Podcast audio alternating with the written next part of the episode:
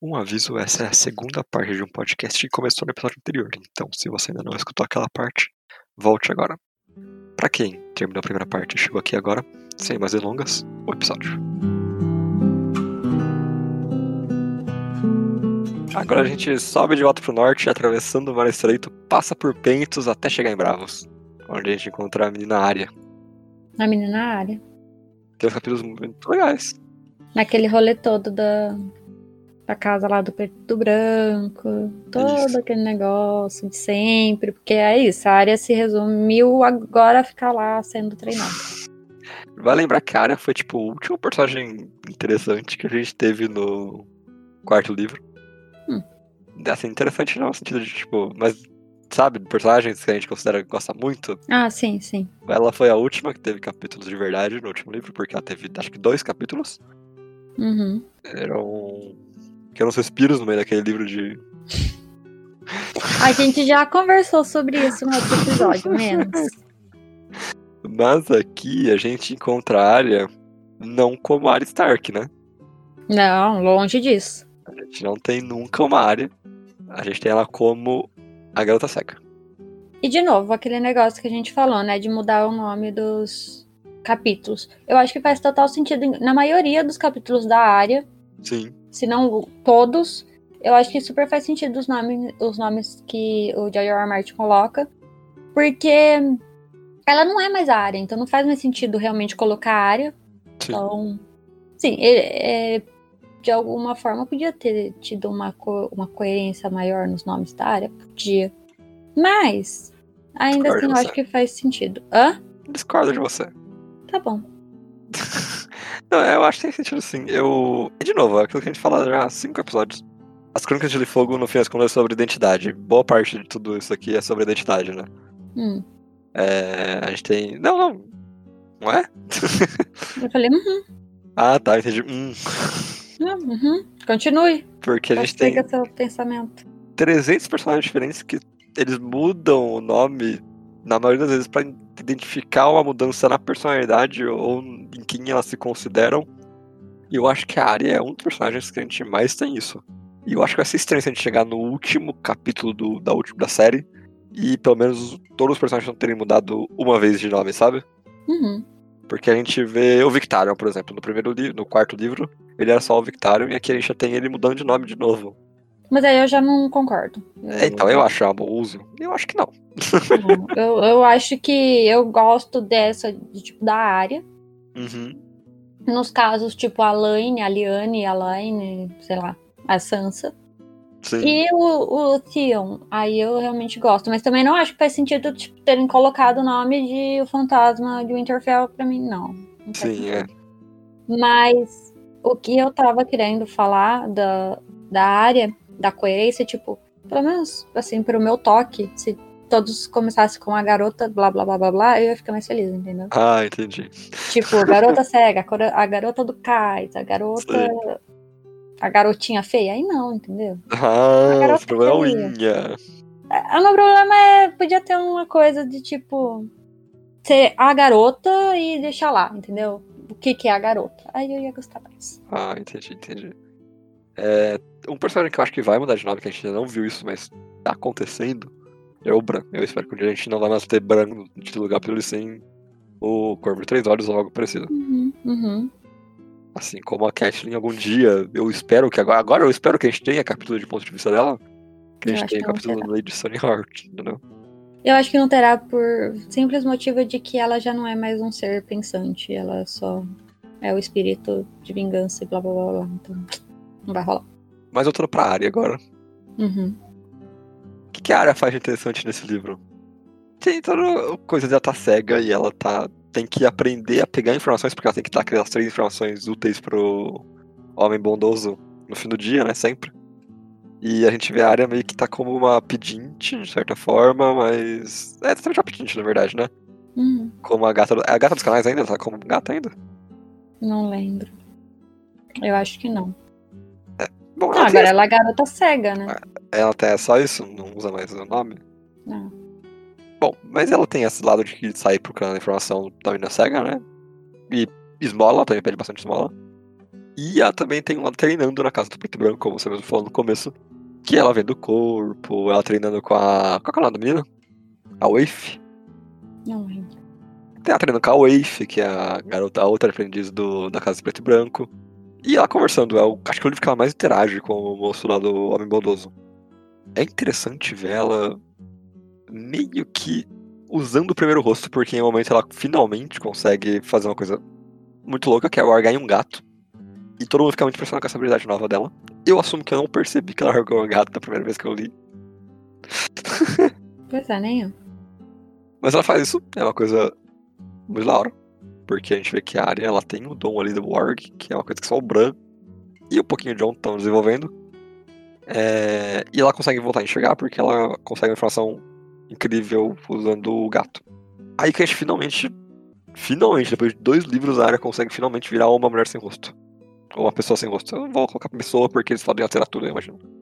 Bom, e aí, nesse momento, né, que ela realmente passou a ser uma pessoa sem rosto, né, uma pessoa sem face aí, ela tem a primeira missão, que no final é o que ela tanto queria, né? Ela queria ser uma pessoa, um ninguém, e é isso que os ninguém fazem, que é matar pessoas. Eles são praticamente assassinos de aluguéis. Sim. E ela é designada a matar um golpista, né? Porque aí parece mais fácil, eu acho, até pra, tipo. É, como eles são contratados para matar qualquer pessoa, poderia ter sido qualquer pessoa, mas eu acho que fica mais fácil ser uma pessoa do mal. Então, é um golpista, ele é. dá golpes nas pessoas, né? É. Golpista, né? Isso, isso, É um copo de seguro. é, tem a ver com dinheiro, né? É, é um local, eu não entendi nada. Eu não entendi nada. É, mas enfim. Ele engana cara- pessoas. É, ele engana pessoas, dinheiro. É isso. E alguém contratou os povos sem face aí pra matar esse cara. E ela passa algum tempo ali, né, tentando pensar num jeito de matar esse cara. E é interessante porque ela, assim, ela vê bem as opções, né, as possibilidades que ela tem ali. E eu acho interessante isso, porque a área sendo esperta, acho legal. Sim. Ela tem que seguir a regra, né? Que o homem bondoso deu pra ela, que ela não pode matar mais ninguém além do alvo dela, porque eles não estão pro Deus de muitas faces. Não foi pago pra isso, entendeu? É, basicamente. Basicamente. Ela foi paga pra matar um cara só e não é pra matar o resto. Então. Porque, né? É um golpista, mas ele tem dinheiro, então tinha os, os guardas ali dele, né? Sim. E, assim, no final eu acho interessante o jeito que ela escolhe, né? Fazer isso, que eu não entendi, eu não sei de onde ela tirou essa ideia, eu não. não ó, sinceramente. A área tirou do nariz. Eu acho que mais do que da onde ela tirou essa ideia é o que ela fez de fato, porque isso revela uma coisa muito importante em outro lugar de Westeros. No livro anterior, na verdade. Exatamente. Que, como a gente falou, né, no, no outro episódio, tem o Pate, que ele morde uma moeda e morre. Falece. Falece. Então, eu, como eu disse também, eu não tinha entendido muito bem isso na hora, né? Sei lá, tem hora que eu não pego as coisas, tem hora que eu pego, enfim. Mas, né, é, aí aqui a gente descobre que a área, ela meio que colocou veneno na moeda e o cara mordeu a moeda, que é um ato de ver se aquilo é de verdade, né, se é real. Sim. E morreu. Então, Sim. envenenou a moeda, ele pôs a moeda na boca, morreu. Então, teoricamente, é isso que aconteceu também lá no outro livro com o Page. Então parece ser uma. Porque não, não, não vem falar que é a área, o cara que matou o Page, nada a ver. É, não, não é isso. Mas é uma tática ali, é uma forma que, pelo visto, os povos sem rosto aí, eles têm de matar as pessoas. Sim. Pelo que eu entendi, pelo menos. O que abre uma chance de ter um homem sem rosto dentro de Old Town, disfarçado de uma pessoa que tá com um mestre que aparentemente gosta de magia e que o Euron tá indo pra lá também. Uhum. Então a gente tem uma convergência aí de coisas muito interessante no próximo livro do- dos Ventos do Inverno. O Euron tá indo pra cidadela? Tá. Olha só. junto com alguns padres. ah, spoilers, aliás. Próximo livro. junto com alguns sacerdotes de outras religiões. O próprio cabelo molhado tá com ele. Mas Muito ele- spoiler, chega. Muito spoiler, exatamente, é. Continuando a área. lê, a gente lê. Continuando a área. Mas ela também, com isso, ela consegue subir de nível no rolê da casa do preto e branco, né? Uhum. Ela literalmente sobe de nível. Ela ganha uma roupinha nova, inclusive, e um título novo. e uma coisa que a gente esqueceu de falar é que pra fazer o assassinato daquele cara, o, o enganador, ela pega um rosto. Que é uma experiência muito maluca e mágica também. Uhum. Não é uma mágica boa, é uma mágica mais pra lado ruim. Porque ela pega o rosto de uma menina que foi abusada fisicamente do pai. Então ela tem. Ela meio que assume. Não a personalidade, não quero dizer isso, mas pra usar o rosto ela tem que passar um pouco pela pessoa de quem foi o rosto.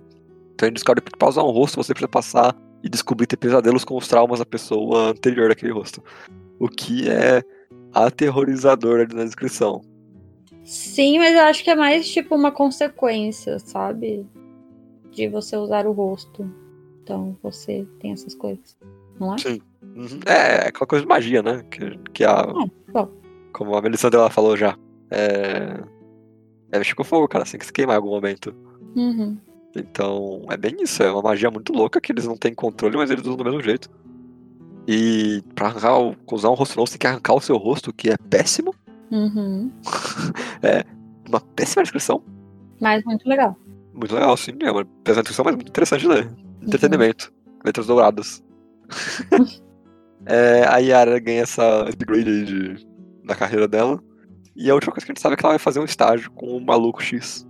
Que também não tem muito o que saber dele. É, porque no final não- a gente não sabe de nada de ninguém, né? Então. É. toda a parte do da casa aí do preto e do branco a gente não sabe muito bem. Porque a gente vê as coisas pela área, né? A gente sabe o que, que a área sabe. Então, Sim. que é quase nada. E ela vai na onda, né? Tipo, você não sabe nada desse rolê, mas você tá indo. É uma coisa bem até impulsiva. Digamos área, né? assim. É. No final das contas. Bom, mas eu acho que essa foi a área, né? Tipo, é, são poucos capítulos. Ela tem acho que dois ou três capítulos. Mas são capítulos muito interessantes, porque a gente descobre bastante coisa e no fim das contas ela faz alguma coisa. Ela tem um fechamento de arco de novo. Que ela saindo da coisa de ter ficado cega. Que eu, pra ser sincero, acho que a série utilizou melhor do que o livro. Hum. Porque ela parece que ela ficou mais tempo cega no, na série do que no livro. Embora o arco todo final de ah, voltar a enxergar seja melhor no, no livro. Ah, e uma coisa que eu acabei não comentando no outro, por sei lá por quê. Mas, ah, eu posso comentar na verdade na série, talvez na parte que a gente for falar da série, não sei. Mas enfim, vou comentar aqui, vai. Comenta. Vamos tirar isso da, da frente. Não, é que eu gosto mais do jeito que ela fica cega na série do que no livro. Ah, é? Por quê?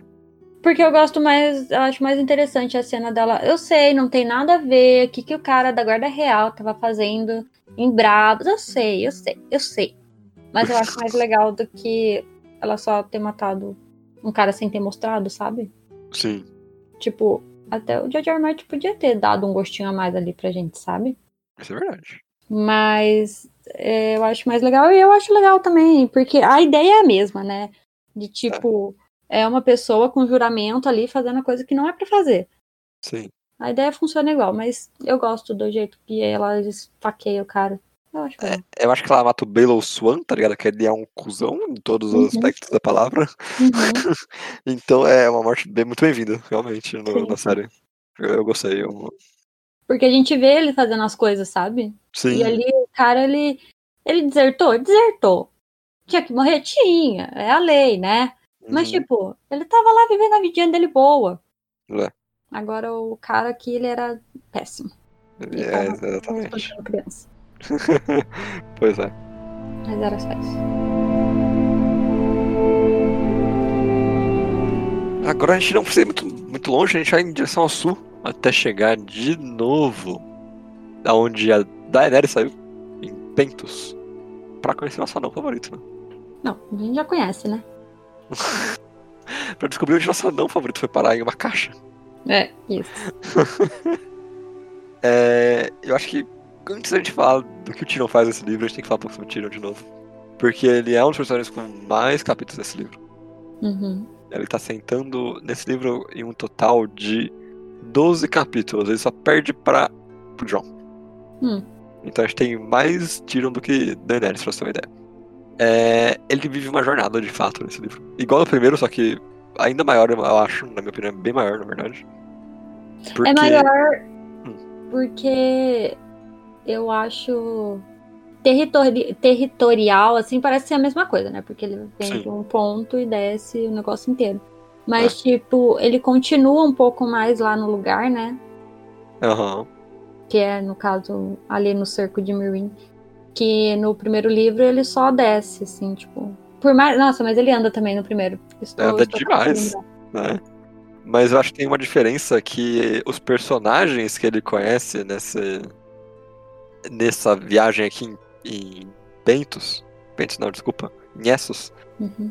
eles são mais impactantes do que os personagens que ele conhece em Westeros, sabe? Eles vão ficar mais tempo com o Tyrion. A gente vê a, a Penny, que agora esqueci o nome dela em português. A. Merreca. Isso, a Merreca, que tem um porco e o. que se apresentou no casamento do. da criança infernal. A gente tem toda a trupe do menino do Targaryen e o do Griff, que ele vai conhecer também. Então ele- a gente tem. A gente passa por personagens que são muito mais memoráveis do que a galera que ele passa no primeiro livro, que eu sinceramente só lembro dos caras do. das tribos da montanha, sabe? Não, é que no primeiro livro ele fica bastante tempo com as pessoas da, da Catelyn, né? Uhum. E chega no vale e conhece o Bron, sabe? Tem uma um arco ali de personagens que até vai ser interessante pra gente mais pra frente, conhecer a Lisa e tudo mais, né? Sim. Mas eu acho que aqui eles estão vivos ainda, então legal, porque vou ter- faleceram todos. E daqui a pouco a gente também vai descobrir que daqui a- vai ter mais gente que vai morrer, né? Então, até que nesse arco dele novo também. Porque George. R. Martin gosta de matar as pessoas. Mas, enfim. O, eu acho que esse daqui é mais próximo, como você disse, né? Ele fica preso num barco o tempo inteiro. Então, É. assim, né? Depois ele sai. Mas, tipo, a gente conhece melhor as pessoas. Uhum, é sim, é. E são pessoas que a gente precisa de, precisa de um background também, porque elas vão ser impactantes na geopolítica de Westeros depois. Sim. sim. É, Então, como, continuando agora no sentido de número de capítulos, como ele tem quase uma jornada nesse livro, eu acho que a gente, em vez de começar a falar sobre o número de coisas que ele faz, a gente começar a falar o que ele faz em cada local da jornada. Hum. Por exemplo, a gente pode começar falando o que ele faz em Pentos, que é conversar com o Ilírio. Conversa bastante com o Ilírio, ele aproveita da riqueza do Ilírio, né? também. Ah, ele fica muito satisfeito, cara. É. É, Mas o Lírio, pra quem não lembra, ele foi, era uma das pessoas que ajudava a Daenerys e o irmão maluco dela a sobreviver. Sim. É, a gente descobre que o Lírio ele é um brother do Varys. Tipo, eles Não, roubavam. A gente sempre soube. O quê? Gente sempre soube. Você soube? Que eles eram brother? É, Não? não sei. É? Que eles estavam macubu, macum, eles estavam juntos no rolê, não sabe? Ah, ele Não, não ouve eles conversando? Ah, escuta. Lá no primeiro livro. É, é o Lírio aquela hora? É. Eu não tinha noção de quem era. Eu não sabia quem era, não sabia quem era até hoje. Assim, eu posso estar enganada, mas eu acho que era o Ilírio. Não, você tem, você tem um chute concreto, não tem ninguém. Pra mim era só. Eu nem lembrava disso direito.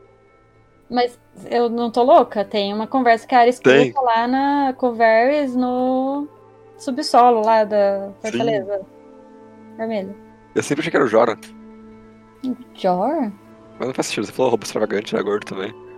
É, pela descrição. Mas assim, zero certeza, tá, gente? Zero certeza. eu tô só que eu, pra mim, na minha cabeça, na minha concepção, sempre foi o Ilírio. Ah. Bom, então a gente sabe agora que.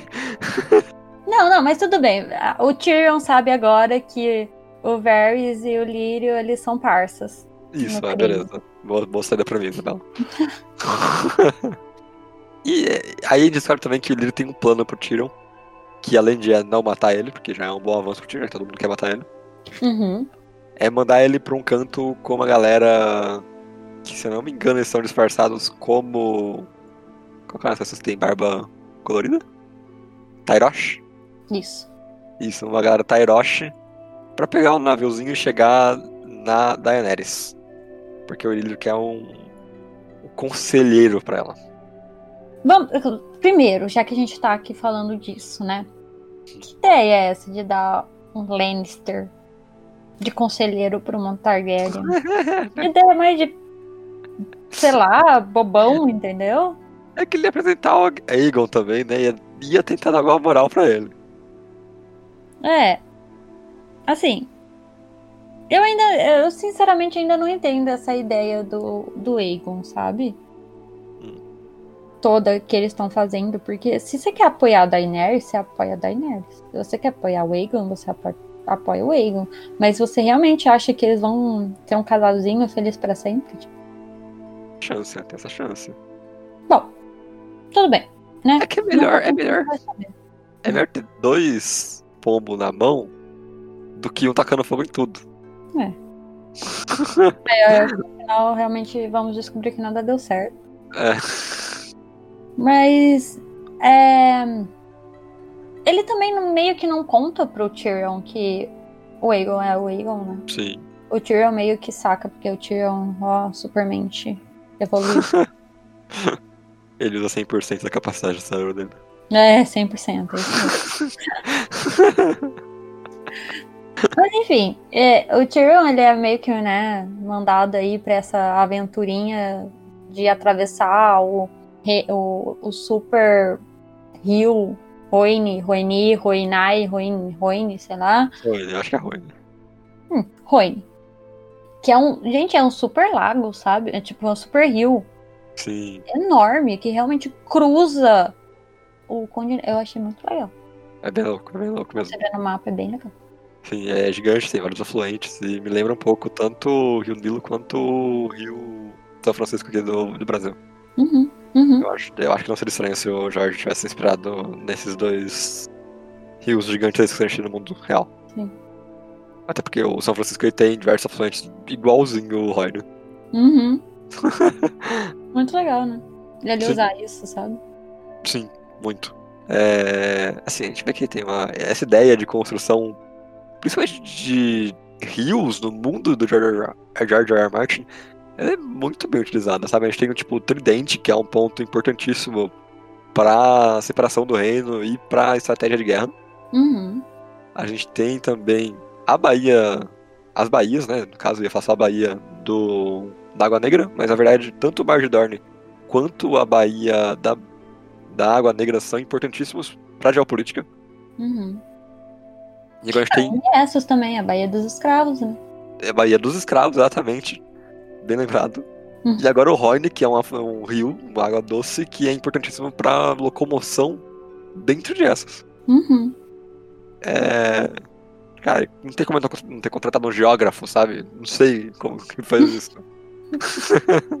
Bom, eu também não sei se as coisas que ele fala ali realmente, sabe, são verídicas no mundo existente, sabe? De tipo, não sei, não sei como é que funciona. Mas eu, eu, eu acredito no negócio, entendeu? Se um Sim. geógrafo falar, "Ah, não, isso é impossível de acontecer porque as treco tectônico, no, fu-", aí eu já não, não, vou saber. Mas pra mim é convincente. É muito legal. Mas agora, é, agora a gente tá falando do rio mesmo. O... A gente tem uma exposição de lore do, do Roine, cara, que a gente fica, tipo, três capítulos do Tyrion escutando o que é o Roine. Uhum. Chega a ser um pouco insuportável, na minha opinião. Ah, discordo plenamente. Ah, é? Eu acho legal, eu gosto. Eu gosto dele. Porque como é um negócio gigantesco, quanto ele vai passando pelos lugares ali, ele vai mostrando que cada lugar é diferente, sabe? Porque é o mesmo rio, mas ele tem toda essas ramificações e enfim. E também cada história do lugar, porque no final das contas é, é as coisas que as pessoas fazem perto de rios, que é lagos, enfim, que é tipo a construir cidades ao entorno dele, porque água, legal, é bom ter água. Sim. É, mas tem uma galera que anda com o Tyrion nessa, nessa jornada pelo Roine, que são alguns dos meus personagens favoritos desse livro. Olha só. É... Achei o Duck, que eu acho que trazido pra pato. Uhum. Tem uma piada com o pato, então acho que tem que traduzir mesmo. O Pato, que é um cavaleiro, entre aspas, que o Griff fez ele virar cavaleiro e tudo mais, mas ele é treinado, o Griff mesmo não bota muita fé nele. É, a gente tem o meio mestre também, que ele é um cara que. Eu acho que ele é o único que pode bater de frente assim com o Tyrion. Na verdade, ele bate fazendo as jogadinhas de se avese lá deles, né? Uhum. É, eu acho maneiro essa. Essa pequena dupla. Porque ele conhece primeiro o meio mestre e, e, o Pato e depois conhece, conhece a galera. E a gente vê o Tyrion meio que entrando na camaradagem já com esses dois, e a gente vê que eles realmente vão desenvolver uma certa amizade durante o tempo que o Tyrion vai passar com eles. Então, por isso que eu apeguei, tipo como eu apeguei com a galera do. da Irmã da Assembleira, sabe? Uhum. Eles não são tão importantes, mas eu gosto muito deles, eu gosto como eles são uns aleatórios. Aí a gente tem também a Septa, né? A Lemore, Lemor, Lem... enfim, uma Septa. Que o Tyrion tem maior crush, mas. É. A Septa Lemore é, é um exemplo de personagem mais escrita, né? Uhum. É o George. R. Martin no seu pior, eu acho. É, eu achei só qualquer coisa. É, mas ela não tem nenhuma função além de ser a, a moça bonita. É. Não, não, não gostei nem um pouco desse personagem. Eu achei que ela podia ser bem mais legal. Ela podia ter um, umas interações bem mais legais com o Tyrion, que tá no momento de quase que ateísmo e quase não acreditar em nada. Ela podia ter uma conversa com ele. Mas não. Ela tem uma conversa, eu acho que é interessantezinha, mas é só isso. Não, tem hora que a gente até duvida de, tipo, ela é uma septã mesmo. Sim. Não porque ela é bonita, afins, não nesse sentido, mas tipo, ela tá ali, ela não parece também demonstrar realmente que ela acredita em algo, sabe? Tipo, Sim. meio qualquer coisa, meio jogada ali. Bem jogada. Só pra falar que depois o, o jovem Griff aí, o, o Aegon, ele teve esse negócio do, do sete, né? O É. café da sete apresentada pra ele. Só pra isso que ela serve, no final das contas. Só Porque pra isso. de resto. Mas, enfim. E achei os dois personagens que são os principais desse rolê todo, que é o Griff e o jovem Griff. É, que eles se apresentam como os Tyroshi, né? No caso, eles são. Ele é o, o Griff é o dono do barco, Tyroshi, entre aspas. E o jovem Griff é o filho Tyroshi, entre aspas, do Griff. E o Tyrion vê através deles praticamente. Como assim? Ele nunca cai na, na desculpinha de que eles são Tyroshi. Ah, sim, sim. Porque no final também o, o Griff ele é muito cavaleirístico. Sim. Então, o. O Tyrion ele viveu com esses- essas pessoas, né? Com a corte há muito tempo. Então ele sabe quando ele vê uma pessoa que era um cavaleiro antes. Sim. Eu acho que isso também fez ele não acreditar também que ele fosse mesmo Tyrosh. Tipo, o sotaque, essas coisas, sabe? Uhum. Bom, então vamos entrar nisso, né? Ahn, o jovem Griff. O que que acontece, né? Vamos lá, vamos entrar nisso tudo. É longo, mas não vai dar pra fugir. A pior parte disso tudo é que você faz tudo isso, mas você não acredita nem um pouco nisso. Não, é, basicamente. Você vai dar toda uma história que você não acredita. É incrível. Não, vamos lá, vai, calma. O que que acontece? Tem o Varys e tem o Ilírio. Eles falam lá o motivo do porquê eles querem fazer isso, mas enfim, também não acredito muito. Eu, o Ilírio quer dinheiro e o Varys quer o bem do reino. Não acredito no, eu acredito no dinheiro e não acredito no reino, no bem do reino. E, gente, o que que tava acontecendo? Teve a rebelião do, do Robert, né? Teve os bebês do Rhaegar sendo morto, um esmagado com a cabeça na parede pela montanha, a outra menininha. Enfim, todo mundo já sabe a história. Todo mundo. Até aqui tem que saber, pelo menos, né? É, isso, é, isso é o básico, porque tem umas três plot points que revolve na morte dessas duas crianças. Uhum, uhum. E da mulher. É, sim, sim. Principalmente no terceiro livro, né? É. Então, a teoria barra história barra sei lá eu o que que o George R. R. Martin tá tentando fazer aí é que o Varys sentiu, pressentiu e viu tudo acontecendo antes do tempo que o Montanha ia lá e ia esmagar a cabeça do bebê. Ah, não é assim. Mas, mas da onde que ele tirou que as pessoas realmente iam chegar lá e matar todo mundo? Ah, eu conheci o... Isso aí é conhecer o Montanha, né, pô? Qualquer coisa, Montanha tá aqui no maluco. Mas a montanha. Não, não, montanha não. É os Lannister, porque o montanha. Ele poderia nem estar próximo dali no momento. É. Mas. Porque na guerra. Mas tudo bem, vai. O Varys pegou, pensou assim: ah, a gente tem aqui os dois filhos do, do Rhaegar. O Rhaegar morreu, eles vão vir atrás dos herdeiros dele. Tudo bem, eu aceito. Ele podia ter substituído as duas crianças? Podia. Mas não, ele escolheu substituir só o Aegon, o bebê Aegon. É. E pôs um bebê lá qualquer, né? Trocou, trocou. Trocou os bebês. Essa é a ideia que eles estão querendo vender aqui pra gente. Que ele pegou esse bebê, trocou o bebê, a mãe não notou, não sei o acordo que ele fez com essa mãe. Porque se ele tivesse feito um acordo com a mãe pra trocar o bebê, ela falaria, tipo, tá, vou fugir só, entendeu? Não precisa trocar o bebê, deixa eu fugir, todo mundo foge. Mas não. Não. O Você Hum. está vendo erros onde não existem. Não existem? Não existem. Ah, não Isso é o que a gente chama de nitpicking. ah. Você tá vendo coisinhas pequenininhas aí falando que é motivo pra não ser errado. Meninas claramente chegam. Claramente. Claramente Tá. chegam. Mas não, deixa eu continuar só explicando Pode aqui a ideia. E. né, mas realmente, não tem como uma mãe não reconhecer o be- o bebê, o seu próprio bebê, seu bebê. Você não sabe. Mas tudo bem. Ela, enfim. Ela estava muito debilitada. E ele pegou esse bebê, levou pro Griff e falou: Griff, você aqui, que é um. um best frienders do É, friend. mais conhecido como am- amante, eu acho. Eita, ó, aí ó, você tá colocando essa agenda nesse negócio todo agora. Pare. É, eu acho mesmo que tinha crush. Não sei se crush do Rhaegar por- pelo John Connington, mas John Connington por Rhaegar, com certeza. E deu esse bebê pra ele, falou, "Vo- foge daqui, entendeu? Você vai ser exilado e blá, blá, blá, blá, blá, blá, blá, blá, blá, blá.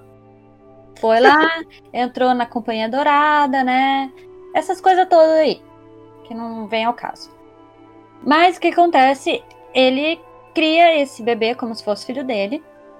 E ele dá todos os ensinamentos que um rei precisa ter, né? Essa é, É. a ideia deles. Então, o meio mestre lá é para ensinar toda a geografia, tudo que o me- mestre Lew- Lewis, Lewis.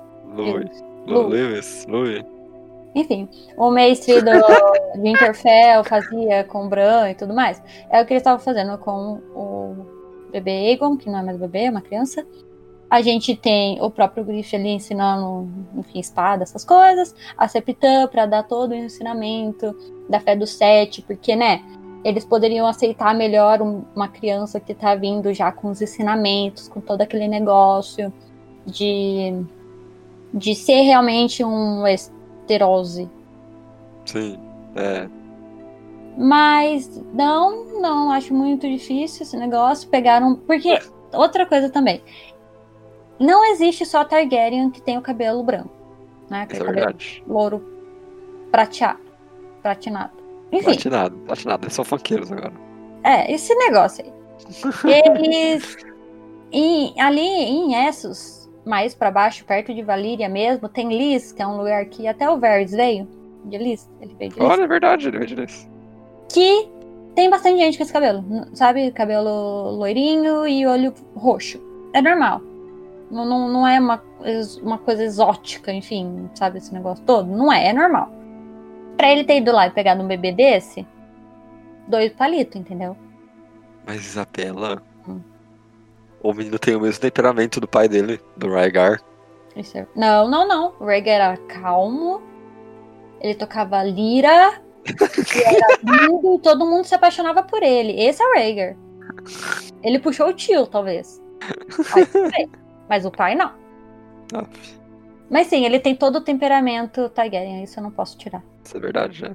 Mas assim, até aí, qualquer criança mimada também tem, então. Bom, essa é a teoria. A teoria não. A história. Não é uma teoria. É teoria, sim. É, é teoria. Não. É, é isso, entendeu? O Jovem Ah, tá. Griff, Aegon, Uhum. é real. Não é uma teoria. No livro é real, sei. Beleza, é verdade, é verdade. Tá certo. Bom, mas a gente tem que, no final das contas, botar pro Tyrion, né? que é, é sobre isso. Ele descobre. Ah, e numa conversa lá com, me, com o meio mestre lá, eles estavam. Era com ele ou era com.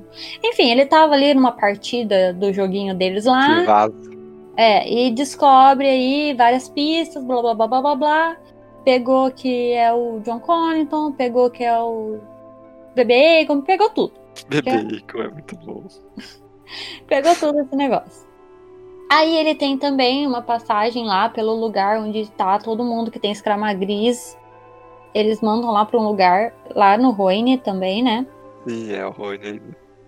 E ele, sério, não sei como o Tyrion não pegou escama gris. Me fale, como o Tyrion não pegou escama gris. Porque o John Connington pegou, então ele meio que sugou a doença do Tyrion. Ah. Só pode ser isso, porque não tem. O cara voou em cima do Tyrion, mano.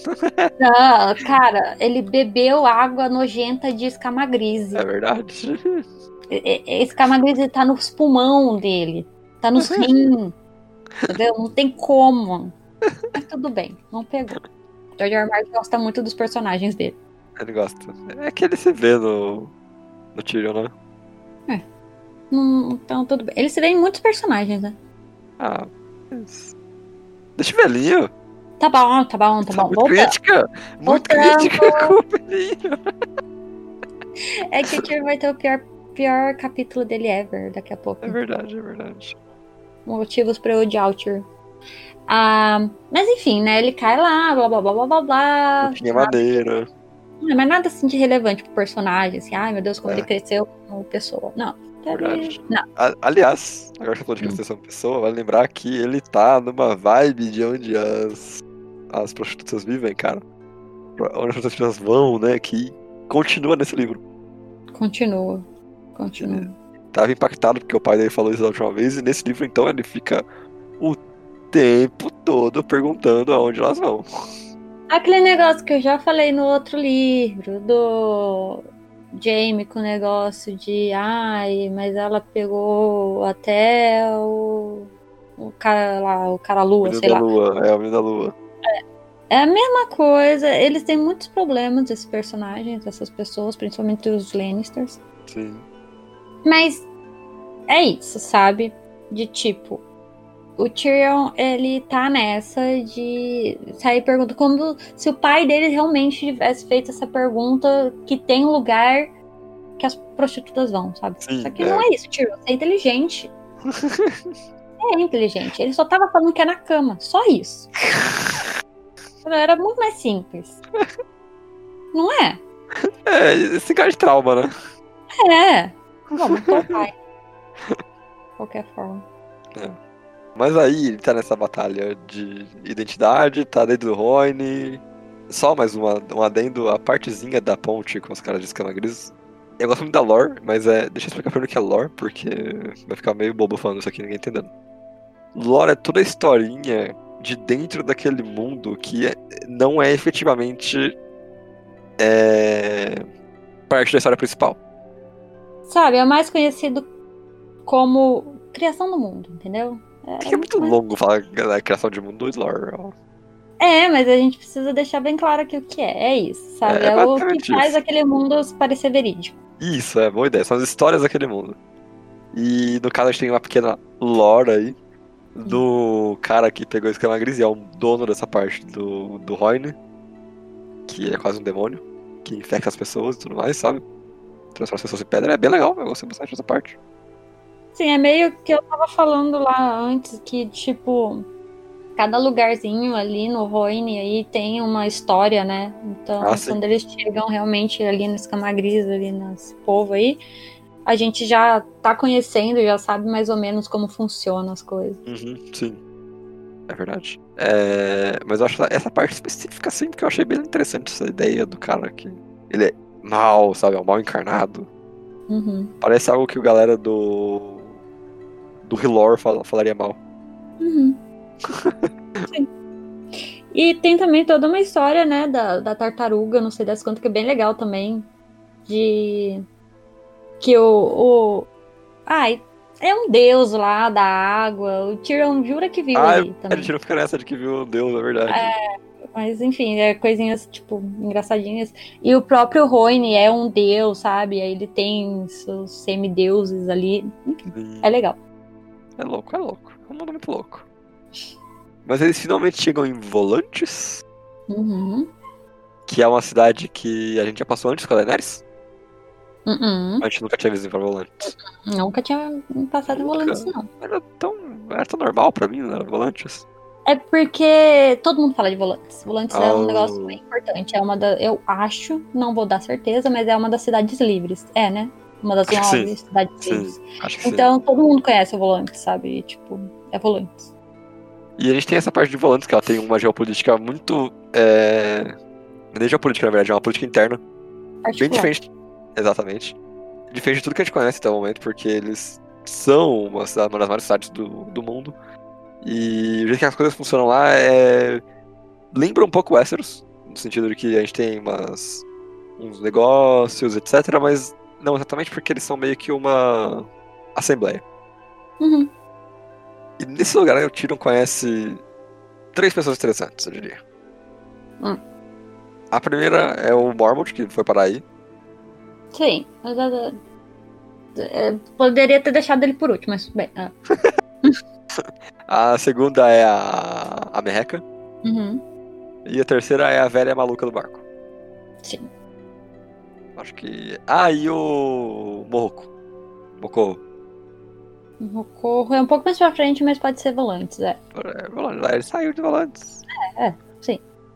Porque Volantes também tem uma tradição grandíssima de pessoas do Hilor. Uhum. É, acho que isso a gente tem que falar porque vai ser importante no futuro. Em que a gente conhece o Mocorro dando uma dessas palestras de crente na frente do. Aliás, é daí que sai a religião do Hilor, né? É? O poder deles original tá aí, se eu não me engano, porque eles têm o grande igreja lá e tal. Olha, eu não realmente não lembro disso, mas você tá falando, eu acredito em você. Vamos ter que botar fé em mim aqui. Não, mas também, tanto faz. Porque, de qualquer forma, essas tem muito mais gente é, crente aí no, Senhor, no Deus da Luz, porque é de Wessos, no final É verdade. contos. Mas o que o Tyrion faz aqui é ser sequestrado, é isso que ele acaba fazendo. Bom, não, calma. O que que acontece? Temos o Tyrion. Quer falar do capítulo? eu quero falar da pior coisa que eu já vi na minha vida. Não, não é. Que a gente tem o capítulo da Asha. Ah, Deus. É, o Tyrion sendo um excelentíssimo filho daquela coisa, sabe? que a gente não gosta de xingamentos aqui. Que é ele lá com a prostituta, que é horrível. Só quero falar isso, é horrível. É horrível. Mas ele meio que tem o que merece quando acaba, né? Porque ele. Não, ele não morreu. Era isso que ele merecia. Tá, tá, ok. Olha aí, feminista, feminazi. É, não, não importa. Não, não fala isso. Não quero isso no meu podcast. Mas a primeira, sim. A segunda, talvez não. Mas tudo bem. É, não gosto, me irritou. Fiquei com. Oh, Eka, Tyrion, como você é a pior pessoa que Nossa. existe na face da Terra, Tyrion. Porque gostava de você, mas. É Tudo isso, esse é o, esse é o seu limite. Tipo Jaime. Entendi. Gostava do Jaime. Mas é, ele podia ter matado, tipo, o rei, tá tudo bem. Mas Aham. aí faz coisas erradas com a arma dele. aí Eu, ah, não gosto mais. Entendi, entendi. Tudo bem, é- tudo bem. Muito obrigada. Bom, mas ele aí é sequestrado pelo Mormont. Secretário pela Mormont, exatamente. E o que que acontece, né? Ele é sequestrado pelo Mormont, o Mormont vê ele ali e fala, olha que coincidência, porque é isso, né? É uma incrível coincidência. Ele está no mesmo lugar, porque não faz o menor sentido aquilo que acontece. Mas o, o Mormont estava lá, né? Ele foi expulso pela Daenerys, porque, né? Ele traía ela. Traitor! Não tem como, é isso mesmo. E ele tava lá por volantes, fazendo a vidinha dele, né? Ele tava pegando um, povo ali e tal. Eu acho interessante porque fala que ele estava sentado com uma moça loira com cabelos platinados. É verdade. Nojo, Mormont, nojo. É isso que eu tenho de Nossa. Péssimo. Ela é uma criança, né? Ela é uma criança. ela tá lá com o Dario, cara. Ela o tá de boa com o. Dario. Mas não nada. Não é. Não fala isso. Mas nada muda. Eca. Mas tudo bem. Aí ele vê, olha, eu tive uma oportunidade de retomar a minha amada. Então, É verdade. ele vai lá, pega o Tyrion. Eles meio que estão tentando voltar, né, pra Meereen, que é onde a Daenerys tá. Porém, entretanto, todavia, ninguém quer ir pra lá, porque tá acontecendo uma guerra toda, tem, né, todas as doenças que tá lá também, ninguém tá afim de ir lá. Sim. Mas eles conseguem, né, achar lá uma, uma senhora que tá. Ah, e tem toda a história da senhora, mas isso não vem ao caso. Quase uma líder de gangue do submundo. É. né? Isso, a senhora. Eles têm um acordo ali, né? Que ela, no final dos contos, quer que a Daenerys venha pra cá, pra esses lados, pra realmente também acabar com a escravidão daqui. Pelo menos foi isso que eu entendi, né? Eu também acho que é exatamente isso. Ela é. Porque ela é escrava, né? Era, ela era escrava. É. E, enfim, ela ajuda eles, dá um barco, fala: Tó, querido, vai. Olha, ó. Hum. Ajuda, eu acho que é um exagero. Hum, Ela dá um empurrão porque ela fala que o barco nunca vai parar lá. É, mas ela tenta, pelo menos. Né? É, mas, bom, é a forma que ela viu ali de dar esse caminho para o tipo. E aí também ela conhece, ele conhece a Merreca, que tem toda uma história mó triste, que o irmão dela morreu porque eles acharam que era o Tyrion. Triste. É, cara, culpa da Cersei isso aí. É, da Cersei. Até porque ela fica com ele de boa ali, sabe? Tipo, ela tem um pouco de ódio no começo, mas tipo, não foi ele que mandou matar o irmão dela, no Sim. final das contas. É. Aliás, era pra. As pessoas estão procurando ele, então. Coitado dele também, né? Basicamente, é. Quem tem o prêmio ali é o coitado do, do tiro. Mas coitado do irmão da Merreca também. E ela tem lá os cachorrinhos, o cavalinho, não, o porquinho, enfim. Não, nada de relevante. É um cachorro e um porco. Nada de relevante. eles vão lá e eles vão no barco, o barco afunda, eles são pegos por escravagistas. É isso, né? Sim. E eles são vendidos pra um cara lá que gosta de colecionar pessoas diferentes. Aberrações naquele mundo. Naquele mundo. Naquele mundo. Isso, arrebe- Ah. isso, isso mesmo. Naquele mundo, vou deixar isso bem claro. É, É Eles que eles. Sim, é o jeito que eles veem naquele mundo, que já é uma loucura. De... Isso de- não é a coisa mais bizarra que acontece naquele mundo. é. Mas é, eles tratam. O cara coleta coisas bizarras que ele encontra pelo mundo. Uhum. No caso, Pessoas fora do comum. Sim. E escravos, isso. Ele compra essas pessoas e deixa lá pra. Sei lá. E tipo, ele realmente não faz. é, Ele faz coisas horríveis, assim. Eu não vou falar que não faz, porque faz. É, ele. ele. O Tyrion e a Merreca, eles falam aquela tipo. Ah, ok, ele não é tão mal assim, mas é porque a gente é os petzinhos dele. É, mas o Tyrion ele tá bem ciente disso e tá de boa pra ele naquele momento, entendeu? Sim, aham. Ele sabe que a condição ali, ele de ter sido comprado por esse cara era melhor do que ter sido comprado por qualquer outro. Sim. Mas eles, enfim, são comprados, ele faz o negócio todo pro Mormont também ser comprado, enfim, né? Nada até. Assim, vamos falar a verdade. O que realmente importa do Tyrion nesse livro é muitos traumas. sim, sim. Porque ele E ainda. Hã? E o final? Sim, porque até aqui é ele vivendo de mão pra mão, assim, passando de um lado pro outro, um lado pro outro. Aí ele vai lá, ele fica um bom tempo ali no. sendo, né, o escravo ali. Mas, tipo, ele. Ah, o quê? O que, que acontece com o Tyrion? Ele fica nessa, entendeu? Ele, ele, fica- ele quase morre de novo quando ele vai pra Mirim tentar se apresentar para Daenerys. Ah, sim, tem todo o negócio do dragão chegando, né? Sim, Também. ele quase morre nessa hora. Mas ele já ia morrer de qualquer forma, porque iam colocar os lobos lá, não, os leão, pra correr atrás deles. Porque é, É engraçado. Não sei que mundo isso é engraçado. Daquele. Claramente não é. Mas, bom, ele é comprado. Esse cara, né? Ele é de Yonkai. Então, ele tava no cerco ali, fora de Mirin. Então, nem tinha como o Tyrion querer tentar encontrar a Daenerys, sabe? Tipo, tava do outro lado do, do mundo. Ele, ele tava na inocência, né? tava na inocência. Mas, o que acontece? Tyrion é engraçadão, né? É o inteligentão. Vai lá, se esgueira pro, pro outro acampamento e faz um acordo com os segundos filhos. Que traíram a Daenerys. É, que estão prontos para sair o povo de Unkai também. cara, cara É. o Ben, ele é uma loucura, esse cara. Esse personagem ele é muito maluco. Uhum, muito maluco. Mas sei lá, o Tyrion promete terras e tudo mais pra ele. Ele cai nessa, né? Sim. É... Eu acho que esse daí, esse último, os últimos dois capítulos de Tyrion são os únicos que dão prazer de ler de verdade. Uhum. Depois de um certo tempo, né, depois que ele sai do Roine. Porque, ah, eu, eu, gosto de como desenvolve a relação dele com a Merreca. Eu não acho ruim, sabe?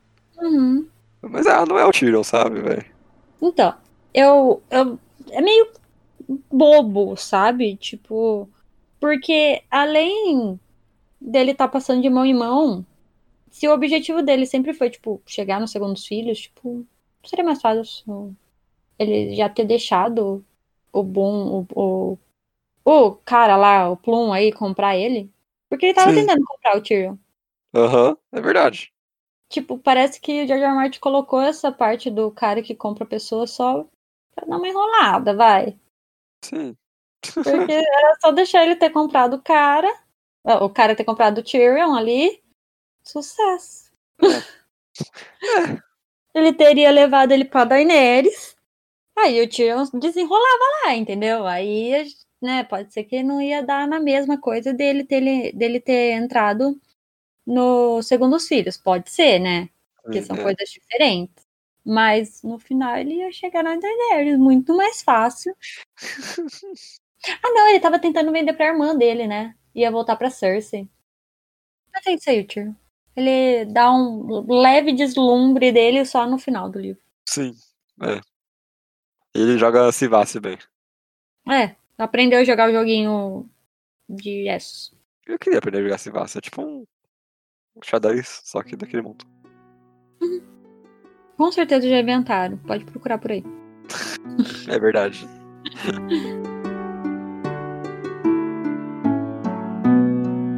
A gente continua no Royne agora. Hum. É, Só que seguindo com o Griff, depois que ele perde o Tyrion. Porque a gente tem esse pequeno vislumbre do que ele continua fazendo depois que o Tyrion sai de perto dele. Então ele vira um personagem com ponto de vista, que eu acho uma coisa bem interessante. Uhum. E a gente vê ele se reunindo inicialmente com a galera da Companhia Dourada que ele participou faz um tempo. Sim. É, No começo a gente meio que não entende o que tá fazendo lá, porque a Companhia Dourada, cara, é a Companhia Dourada, ela é a companhia de mercenários mais forte daquele mundo. Uhum. E ele chega lá como brother, cara. Ele chega lá, tipo, ah, e aí, não sei o que, sabe? Parece entrando no bar, basicamente. e no fim ele revela que, na real, ele quer finalmente levar o Aegon, que ele acha que está pronto pra Westeros, ele precisa de uma ajuda pra tomar de volta o ninho da, do grifo, que é o poleiro do grifo, na verdade, que é o castelo dele, e começar uma pequena rebelião em Westeros. Sim, você deu uma boa resumida aí, mas infelizmente vou ter que intervir aqui. Eita. É, porque primeiro a ideia do, do, do Aegon voltar a ser Aegon, no caso que se tornar o Aegon, meio que veio do Tyrion. Oh. Porque o Tyrion só tava causando, entendeu?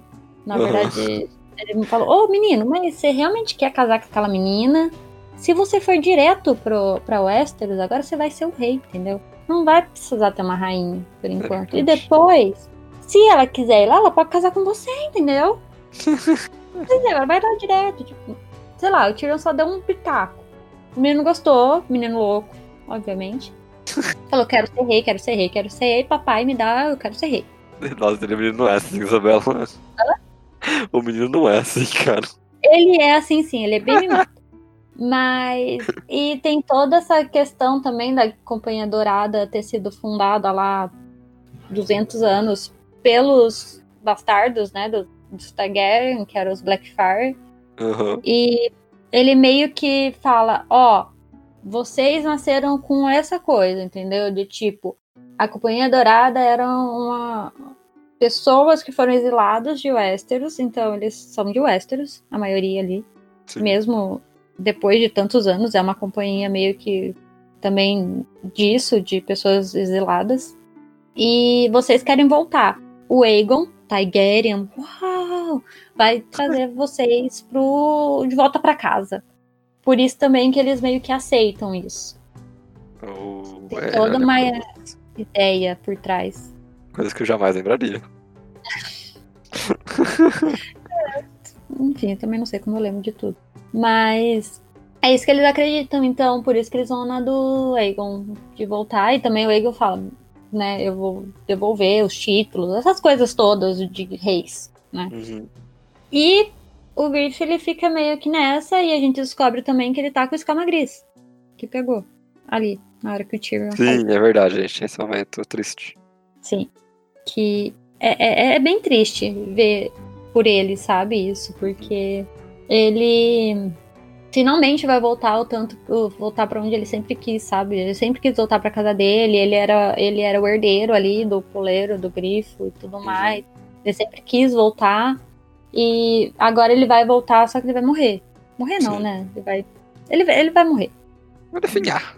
É, Porque eu acho que ele vai dar um jeito de morrer antes de deixar a escama gris e invadir todo É, mundo dele. ele tá tentando, né? Mas é muito legal também, eu acho. Eu gosto bastante quando eles chegam realmente aqui aqui, em Westeros. Estou em Westeros. Saiu Chega do lado, do outro lado aqui do, do mar aí. E realmente chega em Westeros e onde ele. Ah, a casa dele, né? Eu acho bem bonito. É, é muito legal, é uma cena bem maneira, porque ele finalmente, tipo, ele olha de novo o que tá ao redor dele, sabe? Expulsa o maluco que não é herdeiro da casa dele, de verdade. É, é, é um primo aí, um primo. Por muito Distante. distante. e aí a gente vê que ele quer pegar todas as terras da tempestade pra ele agora. Uhum. A Aí é ideia é- loucura, né? A ideia é pegar Storm's End, no castelo dos Baratheon. Que cara, que momento, hein?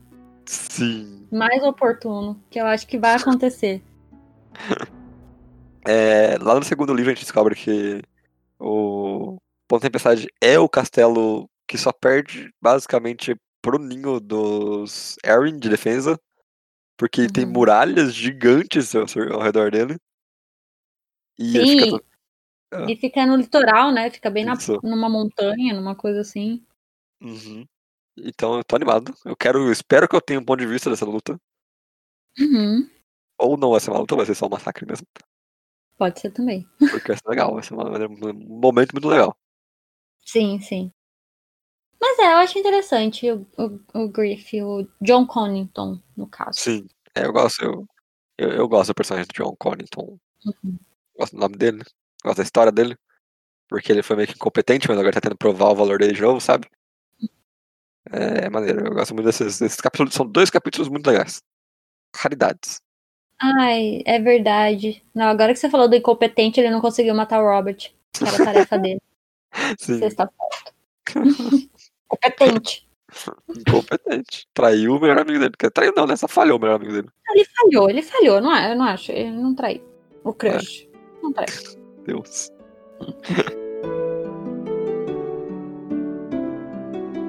Agora a gente volta um pouquinho pra Volantes e no tempo também pra conhecer o herdeiro da casa Martel, Quentin.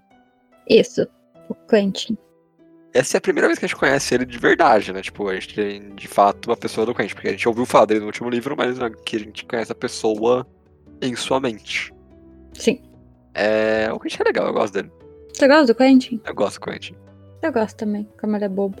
Ele é muito inocente, cara. Muito inocente. Hum. Ele teria morto se não fosse os dois amigos dele. Não. Se ele não fosse. Ou se não fosse os amigos dele, se não fosse qualquer pessoa ali protegendo, se não fosse o Baristan protegendo ele, ele já ia estar morto. Sim. Então, É. ele é bem. aquele menininho rico que. Enfim. Ah, mas ele tem ali suas vantagens. Ele é um menino honrado e tudo mais. Ele não é de tudo mal. Não, mas também não é nada demais. É, não é ninguém que se destaca no mundo mesmo, isso é verdade. Inclusive a Daenerys fala isso dele. Uhum. É, ele tem dois companheiros de. Na verdade, são três. Um deles morre. Mas a gente vai ficar com dois mais ou menos, são o Guedes e o Archibald. Archibald. O Arch, Arquimedes.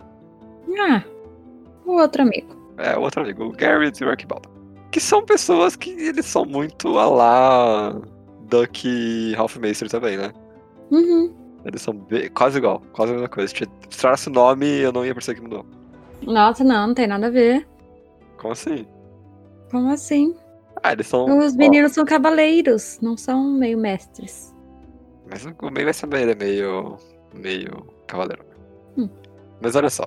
Eles dois são meio que amigos, e os dois ao mesmo tempo protegem ele, igualzinho o Pato e o Ralph Mestre. Hum. Eu não sei falar, é meio mestre, não sei se você percebeu. É, eu percebi. então eles são personagens quase iguais à sua. à sua função dentro do livro. É, pode ser. Mas a gente vê o, o Quentin aqui disfarçado de comerciante, praticamente, né? Ele trabalha como comerciante, na verdade. E querendo chegar na Menina do Dragão, que fala que é linda. Porque ele tá apaixonado já. Ele É. um apaixonado. Mas criança, entendeu? Criança. ah, que no final esse foi o, o que o pai dele, né? Todo aquele complô que a gente falou no outro episódio, né? Sim. Dele ser enviado pra casar com a Daenerys, e blá blá blá blá blá. E ele acha que é isso aí, entendeu? É Vai chegar chegar lá. lá com a cartinha do pai dele falando: Ó, a gente tinha esse acordo aqui, sabe? Uhum. Você dá um jeito aí. E vai dar tudo certo. A Daenerys vai cair aos pés dele. Meu Deus, meu amor, sapo. É, estou sendo salva. O sapo.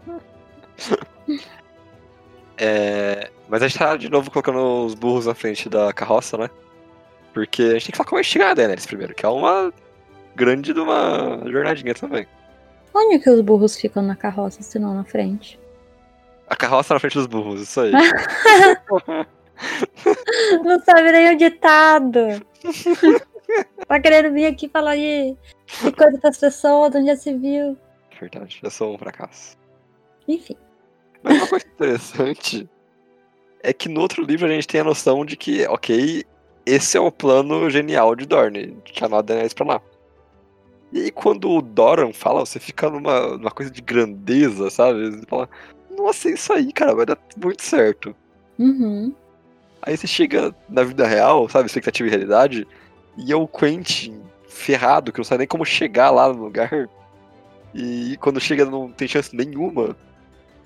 É, é essa coisa de Game of Thrones, de, das Crônicas de Gelo e Fogo, de vender inicialmente uma coisa, oh meu Deus, isso aqui vai ser incrível, e acabar sendo só um massacre ou algo parecido.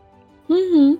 Eu, eu, eu gosto disso, eu acho como eles brincam com essa coisa de coisas muito grandiosas que ao mesmo tempo, quando você para pra perceber, na real, são seres humanos fazendo o pior deles, basicamente. Não, eles estão tentando fazer o melhor. É, Mas só não funciona. Uma, uma coisa que eu vi muita gente falando também é que o Quentin ele é meio que a jornada do herói, ou melhor, a- aquela coisa do cavaleiro em busca da donzela, só que virando ao contrário, sabe? Hum. Porque ainda, ainda não quero dar spoilers, não sei porque eu tô mandando esse spoiler aqui. Porque ele começa naquela coisa de querer grandiosidade, a aventura inicial de encontrar a menina e depois trazer ela como vitorioso pra Westeros e virar o príncipe dela, sei lá. É, que, é porque ele não vai ter poder nenhum, né? Quem vai ter poder é Daenerys. Ah, mas mesmo assim. falar, é, Ah, mas mesmo quando a rainha é do rei ali, é rainha também. É, é verdade. O rei. É... Só que na real acontece que ele chega lá, e primeiro que ele aparece disfarçado, não queria nem, ele não podia nem falar quem ele era de verdade. É. E segundo também que ela não liga pra ele. Ela tem um Assim, acesso. É meio que. Tava na cara, né? Você parar pra pensar, mesmo com o Doran falando que ele mandou a, o Quentin, né, atrás da Daenerys, você fala. "Hum, mas a Daenerys, ela não tá nesse rolê, sabe? Sim, é. Claramente ela não, não, não tá mais tão pensando mais em Westeros. Que é um problema que depois a gente vai falar mais na, na É Daenerys, verdade. né? Uhum. Mas ela. A gente já meio que pega ali que não ia dar certo. E, tipo, o Quentin é uma criança. A Daenerys claramente não gosta de criança, então. Outro ponto, né? Que é a primeira coisa que ela fala: Ah, ele é tão criança. Olha essa cara de jovenzinha, entendeu? Nada a ver. Olha esse Dário. Hum, Dário. Oi, Dário, com esses dentes dourados e blá blá blá. Barba maluca. É, tipo, não faz do estilo dela. O. É, não faz, não faz. A Nelis ela gosta de homens mais velhos. Pesado. Tão errado. tudo errado, tudo errado nesse livro, tudo errado. Mas, é, além disso, ele também tem aquela coisa depois de, ah, eu tenho sangue.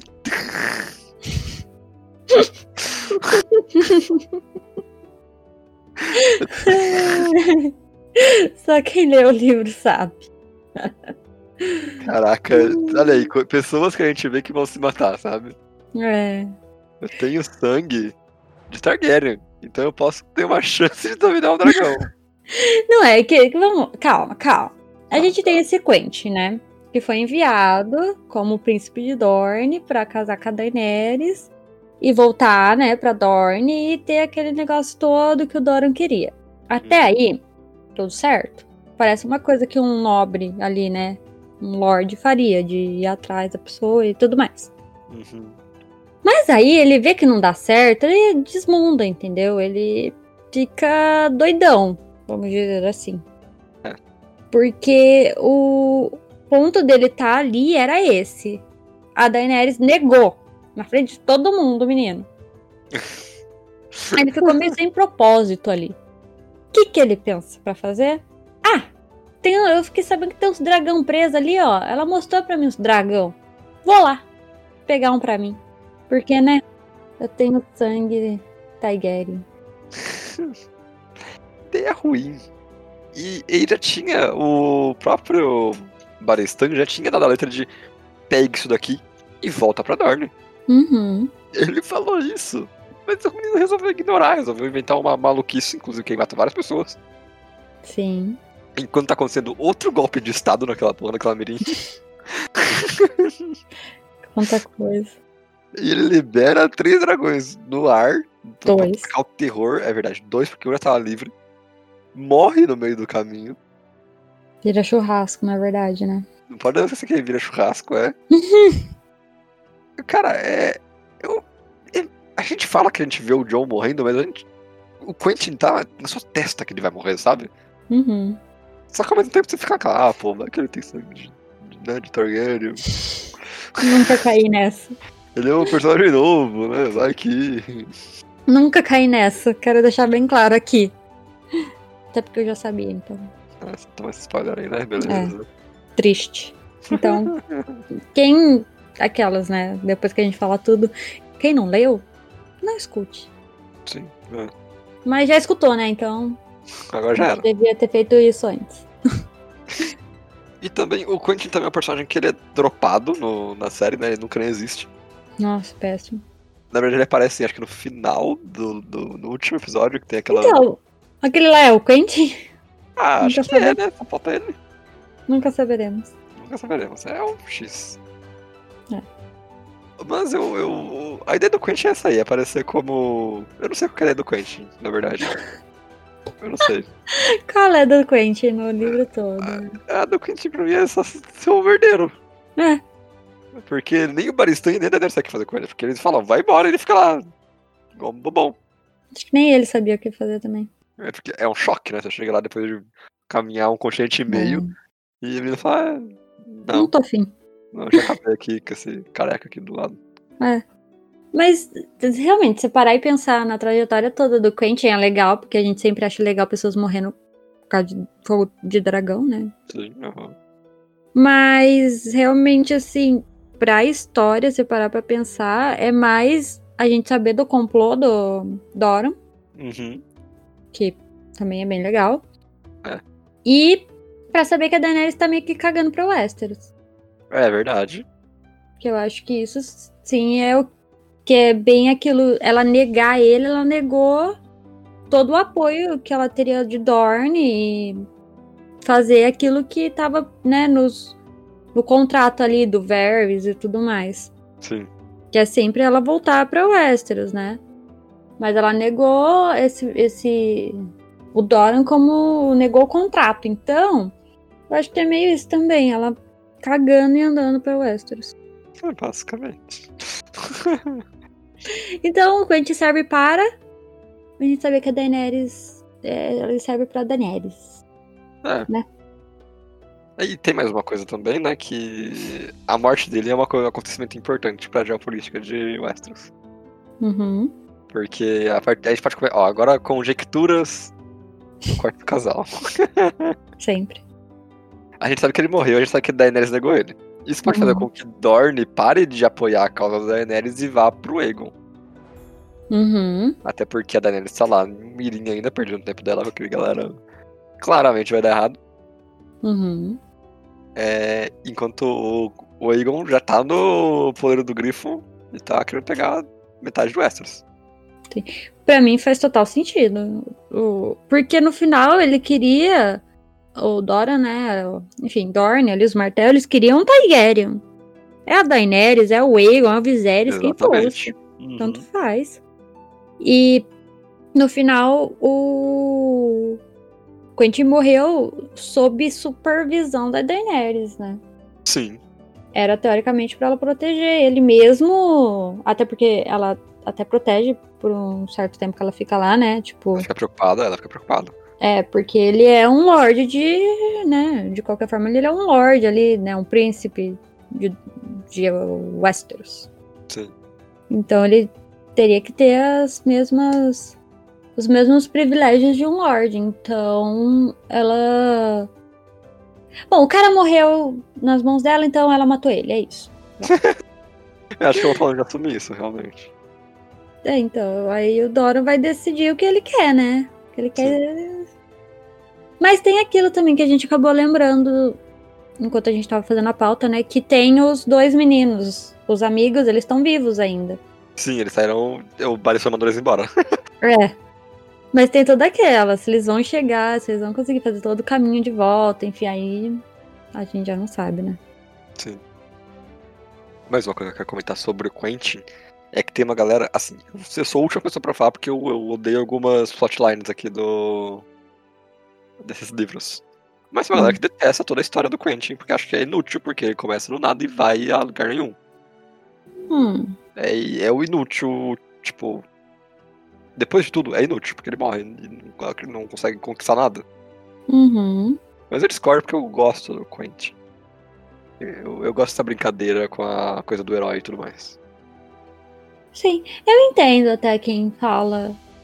Porque realmente não é como se fosse, sei lá, o Rob, né? Que no final ele morre no livro, mas ele tem uma causa ali, ele faz, o, ele faz a guerra, né?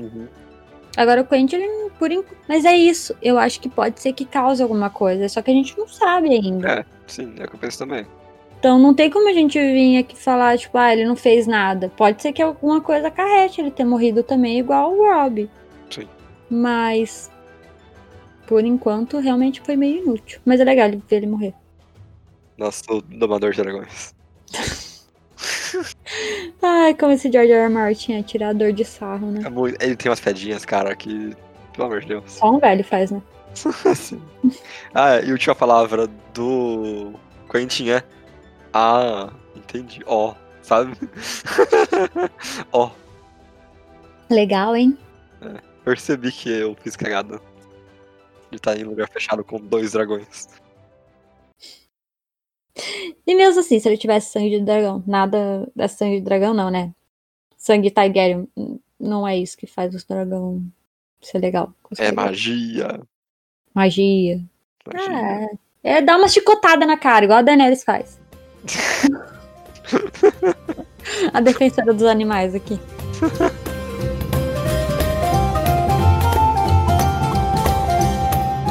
Agora a gente continua, hein, Mirim? Parece que você está cansado, Gabriel.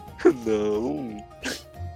Jamais aconteceu isso. Essa aconteceu em horas de duração. Depois de, é, depois de um dia inteiro gravando. Ou não, né? São três. Não, mas de horas, no caso. Ah, tá. A gente fala com a Daenerys, né? Daenerys, nossa nasceu da tormenta, quebradora de correntes, Mãe. Mãe, rainha de Mirim atualmente, porque ela conseguiu conquistar. Olha, eu quero falar que a, o arco da Daenerys É um daqueles personagens que não se fecha no fim desse livro. Uhum. Ele se abre, na verdade. Exatamente. que é pior ainda. Nunca tenho um problema com o personagem, eu gosto muito dela. Mas quanto capítulo, cara? A Daenerys é a terceira personagem com mais capítulos, entrada décimos, dez capítulos, na verdade. E acho que são os mais longos, são os dela. Provavelmente. Eu quero começar fazendo uma crítica, porque se eu critiquei isso com a turma do... dos Homens de Ferro, eu vou criticar também com o Mirim. Hum. Eles me jogam cinco personagens com nome impronunciável. Hum. Todos eles são carecas. Hum. E eu tenho que de alguma forma lembrar qual é qual. Por que os Homens de Ferro? Quando você falou isso?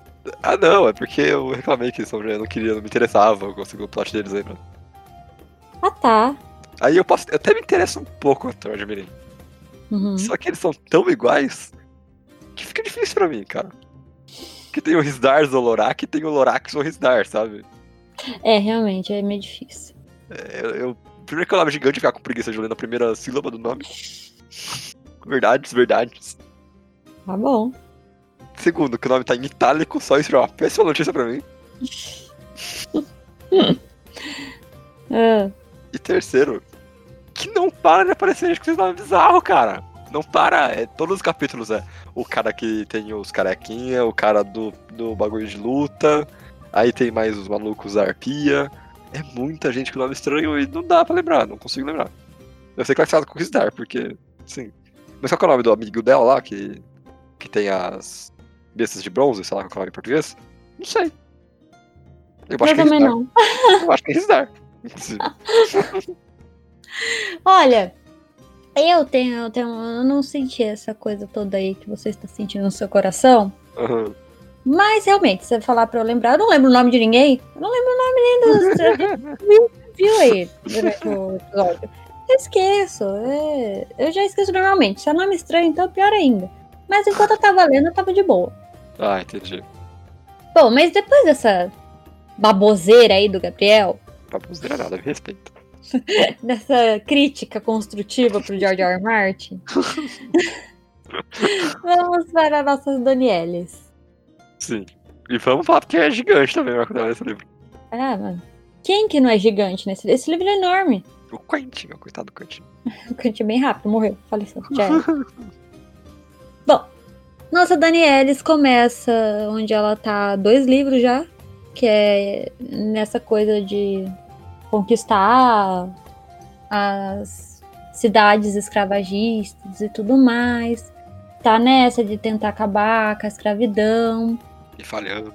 e sempre falhando. Aí tem todo o negócio dela começando ali, né, governar mesmo, Mirim, e vendo que não tava dando certo, porque os nobres ali não estavam querendo cooperar.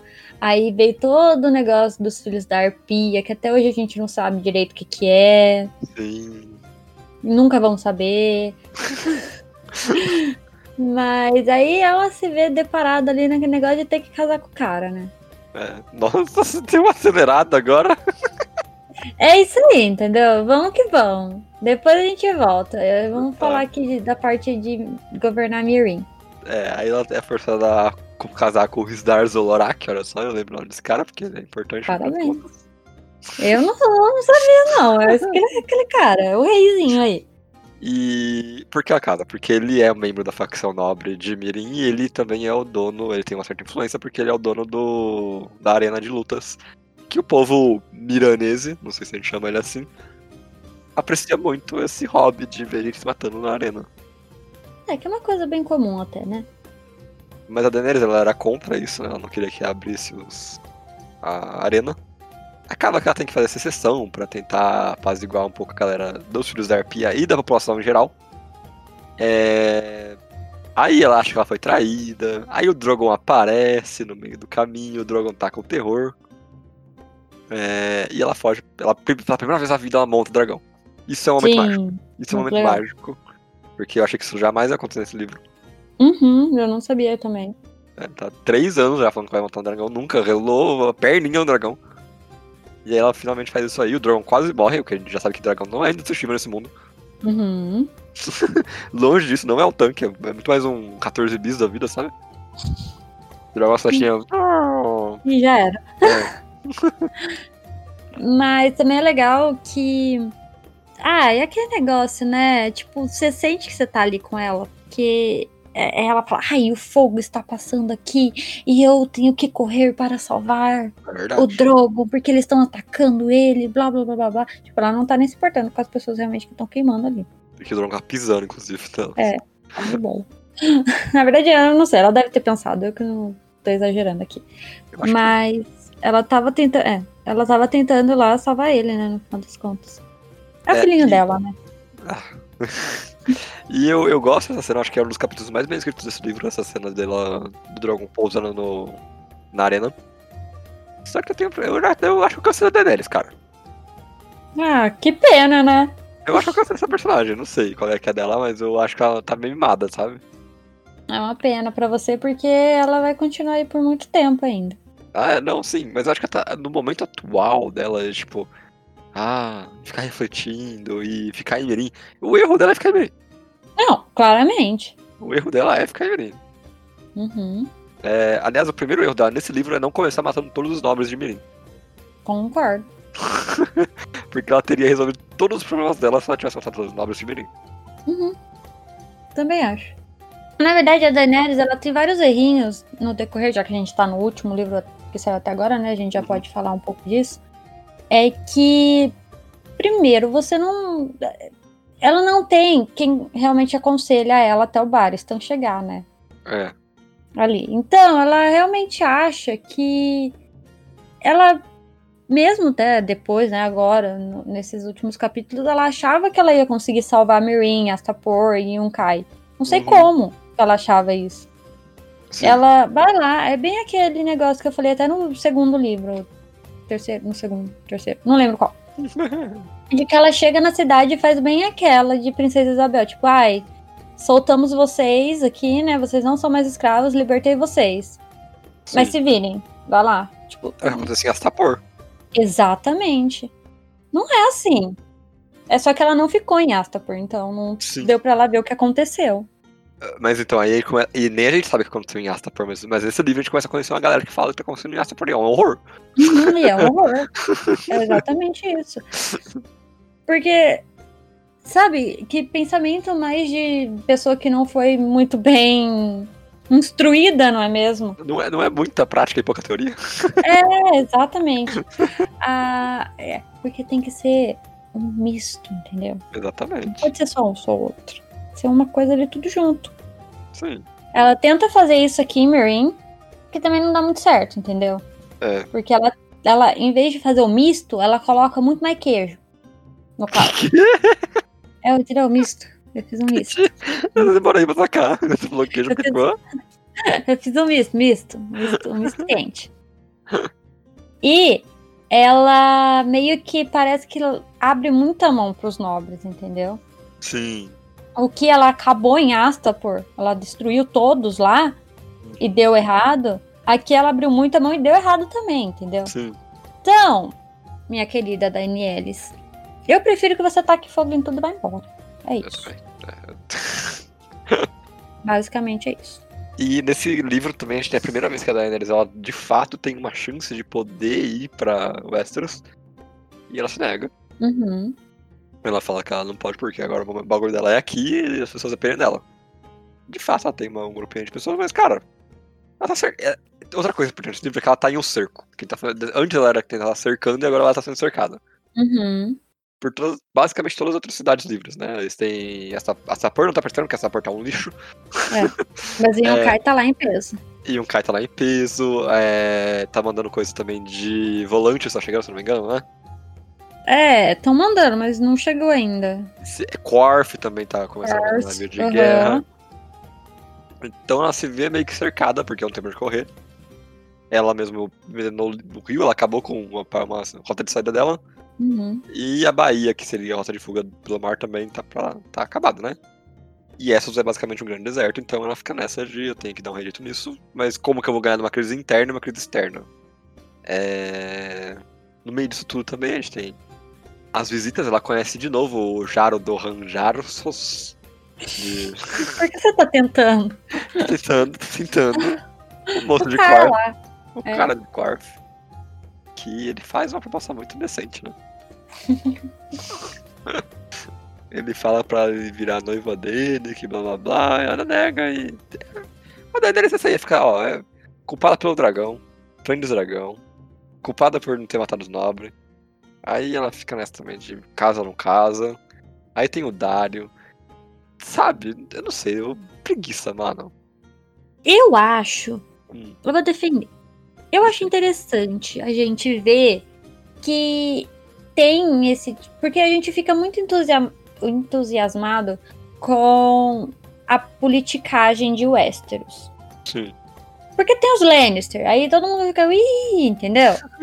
Agora aqui, quando acontece a politicagem cada Daenerys, as pessoas falam, sim, estou falando de você, que é chato. Porém, entretanto, não, entendeu? É interessante. É interessante pra gente aprender com ela. Eu não vou falar isso. ah, tem os nobres. Não, não. Não, não, não, não, não vou chegar a isso. Mas a gente vê que a Daenerys, ela realmente precisa de um conselho, sabe? Isso mais pra frente vai ser importante, eu acho. Sim. Porque, primeiro, ela é muito criança ainda, né? Aquilo que Muito, eu muito. Ela claramente é infanto ainda, cara. é, ah, estou apaixonado pelo Dário. Nada mais importa na cabeça dela quando você tá lendo ali. É só ela só fala do Dário. Ah, Ela eu esquece, sonhei ela esquece tudo. o Dário. Ai, eu não sei o que com o Dário. Ai, o Dário quando ele voltar. Ai, o Dário, Dário, Dário. Tipo, tá tendo a guerra, entendeu?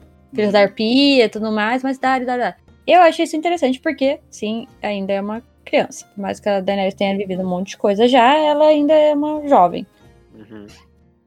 E o fato também de ela tentar tentando conversar com os nobres Hum. é uma coisa que a gente pode ver também mais pra frente que ela tente, ou não, né?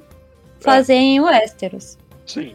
Que a gente pode chegar na parte dela tacando fogo em todo mundo, porque ela viu, ela tentou em Mirin conversar, não deu certo, taca fogo em todo mundo em Westeros. Pode ser também. Por isso também que é difícil a gente chegar já falando de tipo, tudo é inútil nesse livro, porque a gente ainda não viu o resto. É. Eu acho que esse daqui é- é- fica difícil. É, uma coisa que eu quero, de novo, a Daenerys ela tem os seus problemas, ela também é uma pessoa cheia de, tipo, partes boas também. Eu gosto de como ela escuta os, os conselheiros Uhum. dela, mesmo que não sejam os melhores, nesse livro. Mas, tipo, ela dá maior valor pro Barristan, coisa que o Barristan nunca teve no, em Westeros. Uhum. Né, Joffrey? É, ela gosta muito, ela fica preocupada, inclusive, com. Qual é a moça que se envenena com os grilo? o Be Beowulf. É, o Belaz, isso. Ela É. fica preocupada com o Belaz. Ela, ela é uma líder que, aparentemente, ela é benevolente, sabe? Ela não é claramente, ah, meu Deus, fogo e sangue, mas ela também, quando ela tem que ser mais firme, ela é firme. Eu gosto muito disso na Daenerys. Uhum. Só que é aquela coisa, falta teoria pra ela. Sim. Ela nunca aprendeu nada de, de verdade, nunca teve um mestre ensinando as coisas pra ela. E aí ela fica meio que nessa. eh, Você percebe essa falta de conhecimento histórico na Daenerys. Eu acho isso legal. Sim. E eu acho que ele não teria como mostrar isso se não fosse todo esse blá blá blá, entendeu? Uhum. Por isso que eu acho que. É, eu sou a pessoa que sempre vou defender os cabelos da Daenerys, me deixa. Eu gosto. Mas. Igual fazer com a Sansa também, sempre. Nossa, Ah. Não. Hã? Sansa não, Sansa não, Não, com a Sansa também. E também você vê que ela tá ali, tipo, ela manda ah, pessoas tentar achar aliados pra causa dela, né? Sim, Que aham. também é uma coisa muito de- do esperto, né? Tipo, Aham. mandar os corvos tormentosos lá, que é o do Dário, é, ir lá fazer um acordo com outras pessoas. Eles acabam conseguindo lá os homens ovelhas. Também não é lá aquelas coisas, porque todo mundo fala que eles são ovelhas, não são lobos, então. meio que Mas serve pra alguma coisa. E também ela manda os segundos filhos, né, pro. pra Yunkai, no caso, só que eles traem ela. Legal. Em De novo, é o, Plum, é o Ben Plum. Senhor Plum. É, Também, além disso, né, do... essa coisa da traição é interessante porque depois eles se encontram de novo com, ela e ela fica quase querendo matar ele. Uhum. Deveria ter matado. Devia ter matado. É, e além disso, também ela tem mais um capítulo de profecias. Sim, sim. A Daenerys já é o personagem que tem mais profecias nesse livro? Eu acho que é, né? Ah, é, com certeza. Sempre tem alguma da Daenerys, é incrível. Não, é, é porque tem aquele negócio, tipo, essas é muito mais magia do que o Westeros, né? Então, Então, aproveitando que você já falou isso, eu queria, queria levantar uma coisa aqui pra você. Uma, uma ideia. Hum. Vamos ver se você concorda comigo. Hum. Com a volta da magia, a gente tá vendo como fica cada vez mais mágico com o passar dos livros. Você acha que no final, a gente, tipo, da série mesmo, a gente pode ter passado por um mundo que começou sem magia, mas no final descabida pra, tipo, high fantasy, sabe? Fantasia de verdade e tal? Eu espero. acha que essa é a ideia do, de As Crônicas de Gelo e Fogo? Não. Porque, porque, tipo, a gente começa com, ah, não existe magia nesse mundo, não sei o quê. E a gente vai tendo pequenas ideias. Depois que os dragões nascem, então a gente vê todo mundo falando de magia. Esse provavelmente é o livro mais mágico que a gente teve na série inteira, desde o terceiro. Uhum. É, eu não sei, eu tenho essa impressão de que vai chegar no quinto livro e a gente vai estar em um mundo de high fantasy. Não, eu acho, mas eu não acho que é por aí que o George R. R. Martin ainda quer ir, sabe? Uhum. Tipo, no final vai ter bruxas voando em vassoura, vassouras e dando magia na cara dos outros. Acho que não vai Uhum. chegar nisso. Mas vai ter magia que vai ser útil pra. pro, reino, vamos Sim, dizer assim, entendeu? Eu acho que vai chegar a um ponto que, tipo, a Melisandre mesmo. Uhum. Então, uma hora vai ter, cada pessoa vai ter, tipo, uma Melisandre, vai. Entendi, Uma entendi. coisa meio assim, tipo, sempre ter alguém com magia, mas não é a magia que manda. Sim, entendi, entendi. Deu pra, deu pra fazer sentido Deu, deu. Mas não sei, pode ser. Eu nunca tinha parado pra pensar. Acabei de pensar agora, na verdade. Mas gosto. Sim, é uma coisa interessante como a magia vai aumentando com o passar dos livros, que é uma coisa que a série se recusou a fazer, inclusive. Uma pena. Mais uma alfinetada aí na série, porque esse é um episódio de chuta coisa morta. É, ué. Vamos fazer o quê? Deixa nós. Deixa nós. Mas voltando pras profecias, a Quaite, que é a menina que usa vários espelhinhos na cara, ela aparece de novo pra Daenerys. Lá dentro de Mirim mesmo, que é uma loucura por si só. E ela dá umas coisas muito malucas. A primeira é que ela fala que as velas de vidro estão queimando, que é uma clara alusão à vela que tá lá em Old Town. Uhum. A outra coisa é que vai vir a égua descorada, que naquela Uhum. época a gente não sabia ainda, mas depois vai ficar muito famoso no livro porque é uma doença mortal. É quase que uma desinteria, né, na real. Assim, é uma doença que antigamente, né, não tinha, não tinha vacina, então é uma doença. Poderia ser gripe, no final. do. E ela fala uma coisa interessante. Porque ela começa a fazer profecia sobre as pessoas que estão vindo. E essas pessoas são os outros. A gente já sabe quem são os outros, né? Uhum. A Lula gigante, o Kraken, também conhecido como Kraken. A chama escura, que tem um cara que chama Darkstar, que tava com a Ariane lá no outro livro, lembra disso? verdade. O leão, tem um anão vindo. O grifo, que é o Griff. Uhum. O filho do sol, que é o martel. Não, foi- o Quentin. E aí, o dragão de Pantomineiro. Uh. Eu não sei o que é isso. Não? Não sei o que significa Pantomineiro. É o- as pessoas que fazem, tipo, Pantamineiro é os teatrinhos, sabe? Ah, tá. Aquelas Ah. coisas. São os mummers. Em inglês. Ah, não sei. É, mummers em inglês que eles chamam. É tipo artista. Como fala? Artista. Circense. Isso, tipo essas coisas assim. É, tipo essas pessoas que passam, Artista circo. rua, essas coisas assim. É. E de mentira, entendeu? O que seria o pantomineiro seria o fake dragão. Oh, Egon, Uh. Egon, Egon, fake, fake. Eu estava aí ela- certo. Não tá certo. Hum. E aí a Trina falando, não acredito em nenhum deles, ou seja, nenhum, nem no Leão, nem no Griff, nem no Aegon, nem no Martel, nem na Lula, ninguém. Tá certo. E pra tomar cuidado com o Senescal perfumado. O Senescal perfumado é uma. É, é um título que os caras carecas lá do, de Mirim usam. Eles chamam de Senescais. E tem um que a Daenerys fala, deixa claro que é perfumado, que é o não é o Rizard do Lorak, que é um amigo, outro cara. O, o X. O outro cara. Ah, outro cara. O careca. É. Chef Page. Como que é esse nome, por favor? Não sei. O Chef Page. Não sei. Acontece que a gente não vê uma traição de fato do Senescal perfumada nesse livro, né?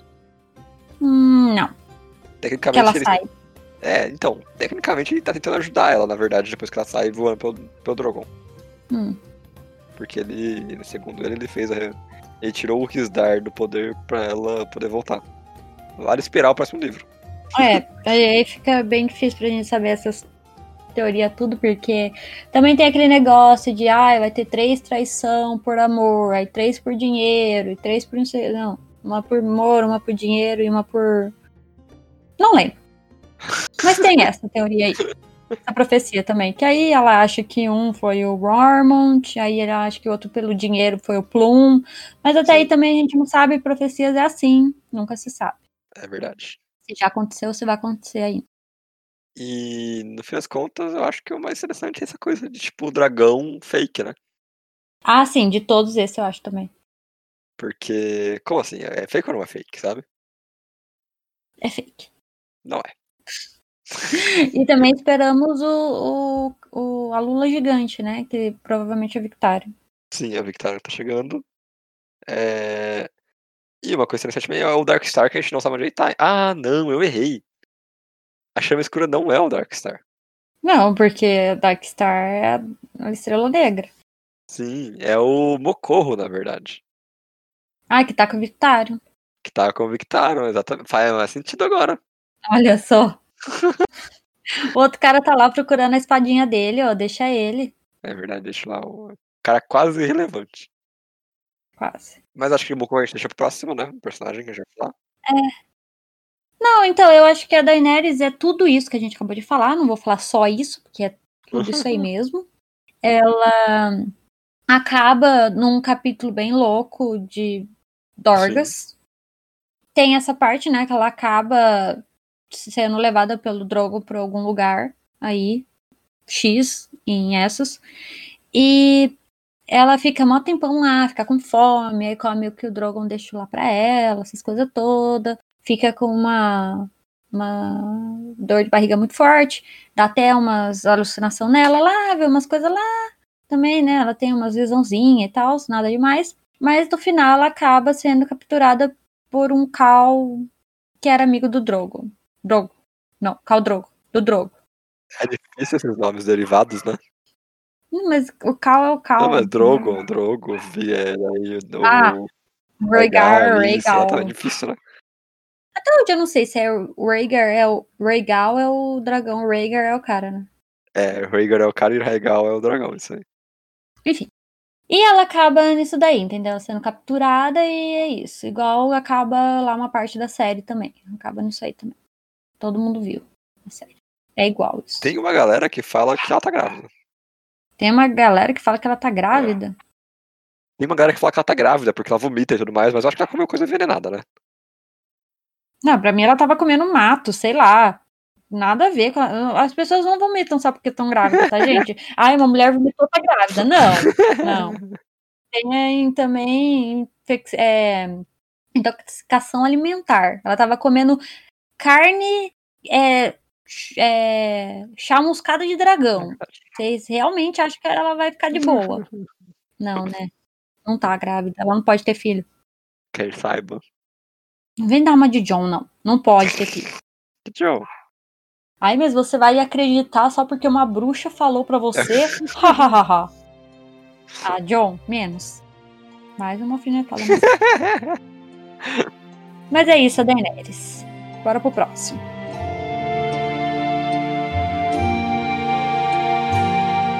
Agora a gente continua em Mirim.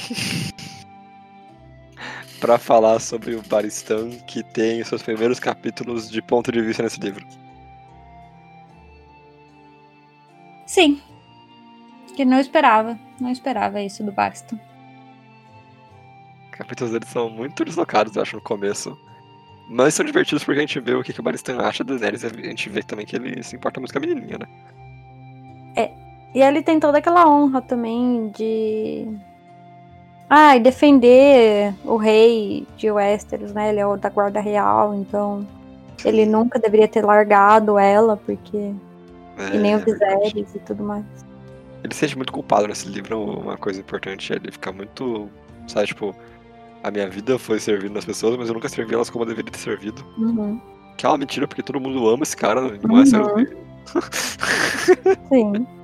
Todo mundo tem a maior expectativa sobre o Baristan. Ever, ele é um dos melhores espadachins que a gente tem vivos no mundo atualmente. E ele tá lá, sabe, com autoestima baixa. Ah, eu. Joffrey, né? Graças a esse demônio de pessoa. Sim. Fez isso com ele. Deixou ele pra baixo.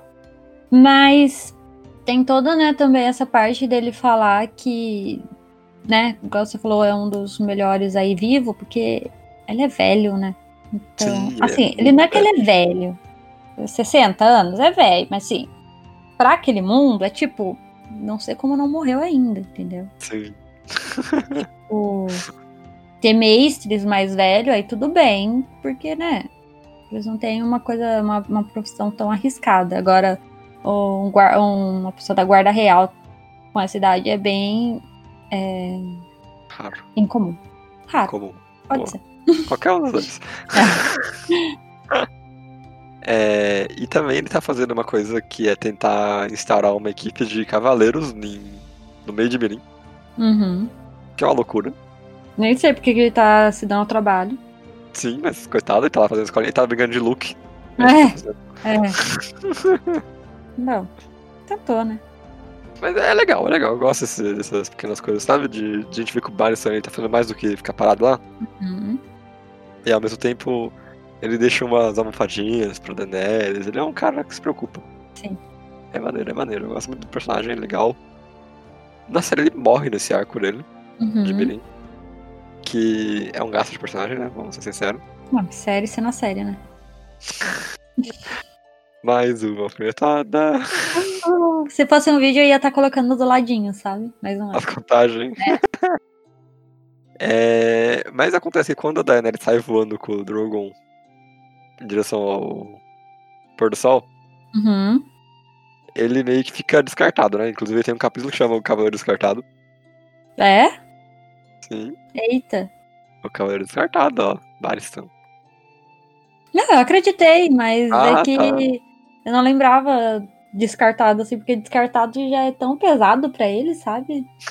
já foi descartado uma vez. Precisa falar de novo dele assim. Porque ele meio que perde. Ele já não tinha muita força política, né? Porque ele, afinal de contas, ele é guarda-costas da rainha. Ele não é ninguém demais. E. Ele ficava sem ter o que fazer. Até que aproximam lá falam: olha, esse cara talvez tenha envenenado a Daenerys, né? E tentou. Vamos derrubar ele. E aí o Barristan fica toda aquela coisa de honra porque ele é o cavaleiro da é guarda da rei, mas o rei não tá lá. E agora o que eu faço? É um dilema interessante, mas aí ele resolve muito rápido também, né? Ele fala, ah, não, mano. Então, são dilemas interessantes dessas pessoas da guarda real e do, da patrulha, por exemplo, mas eles sempre quebram. Sim, Não importa os votos. Eles sempre quebram. sim, sim. Não importa. Pelo quê? Se é pra dar umas, uns pega ou se é pra matar um rei. Eles sempre É. quebram. basicamente. e acontece que todo o plano de tomar o reino de volta na mão do moço do da arena, que virou rei, quando ele saiu voando, acontece na mesma noite em que o gênio do Quentin resolve tentar roubar um dragão. Lindo. E a gente vê uma coisa que é rara em Game of em As Crônicas de Gelo e Fogo, que são dois capítulos seguidos que falam a mesma coisa. Tipo, estão no mesmo momento do tempo e em locais físicos parecidos. Sim. Porque a gente, a gente começa com o capítulo do Bar estão fazendo a rebelião acontecer, né? O golpe de Estado acontecer. No capítulo Derrubador de Reis. E depois que a gente acaba esse capítulo com ele vendo os dragões soltos, a gente fica tipo, o quê? Como assim? Aí a gente começa o próximo capítulo, que é o Domador de Dragões, do Quentin. Quentin. Uhum. Que é quando ele de fato a gente entende como o dragão ficou solto. Sim.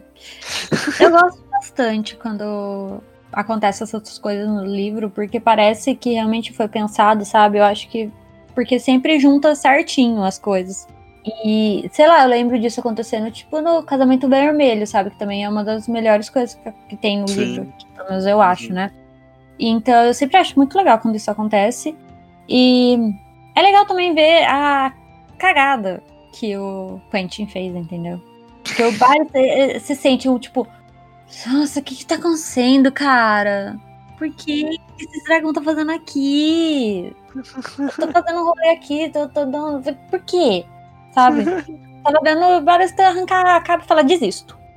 Basicamente. Desisto, eu fiz o meu máximo, eu saí, fui expulso da guarda real, entrei aqui de novo. pra- Ah, não. Ah, não. Mas eu acho legal.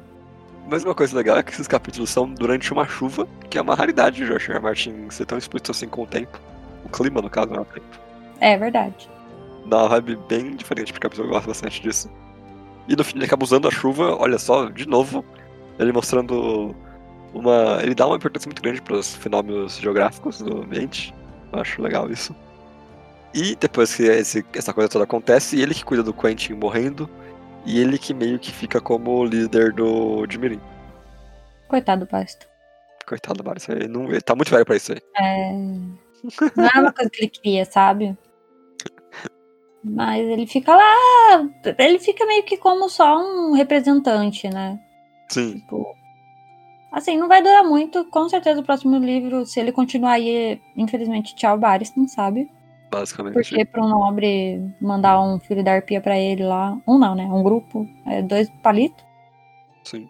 Mas espero que não. Espero que coisas mais legais aconteçam ainda com o Bastard. Porque se ele morrer não protegendo um rei ou uma rainha, eu vou ficar bem triste, George R. R. Martin. Mas seria um bom final pro cara que ficou a vida inteira defendendo gente. Não, não seria. Eu quero que ele, ele faleça defendendo alguém. Não precisa ser Daenerys, não precisa ser... Defende alguém, defende alguma coisa. Entendi. Porque senão ele podia ter falecido lá no o Joffrey. É Precisava ter verdade. feito todo isso. É verdade. Mas a última coisa que acontece no capítulo dele é a gente descobre que Yunkai e Quarth realmente começaram a atacar jogando corpos de pessoas com a desinteria maluca pra dentro da- das muralhas da cidade de Mirim. Que assim, é só pra ser bonito, assim, sabe? É só pra É. ser legal pra gente ler. Porque já tinha gente com a égua descar... descarada, descarnada, descorada. Égua É descorada verdade. dentro da muralha. Então, tipo, não, É. não- não vai adiantar nada isso aí. Não, é bem divertido de ler mesmo. A gente É. foi. Eita. É impacto. É, porque estão jogando o corpo, né? Sim. Mas é isso, Baristanzinho. Não morra, Baristan, no próximo livro, por favor. Talvez morra. Tá, pode morrer, mas morre bonito.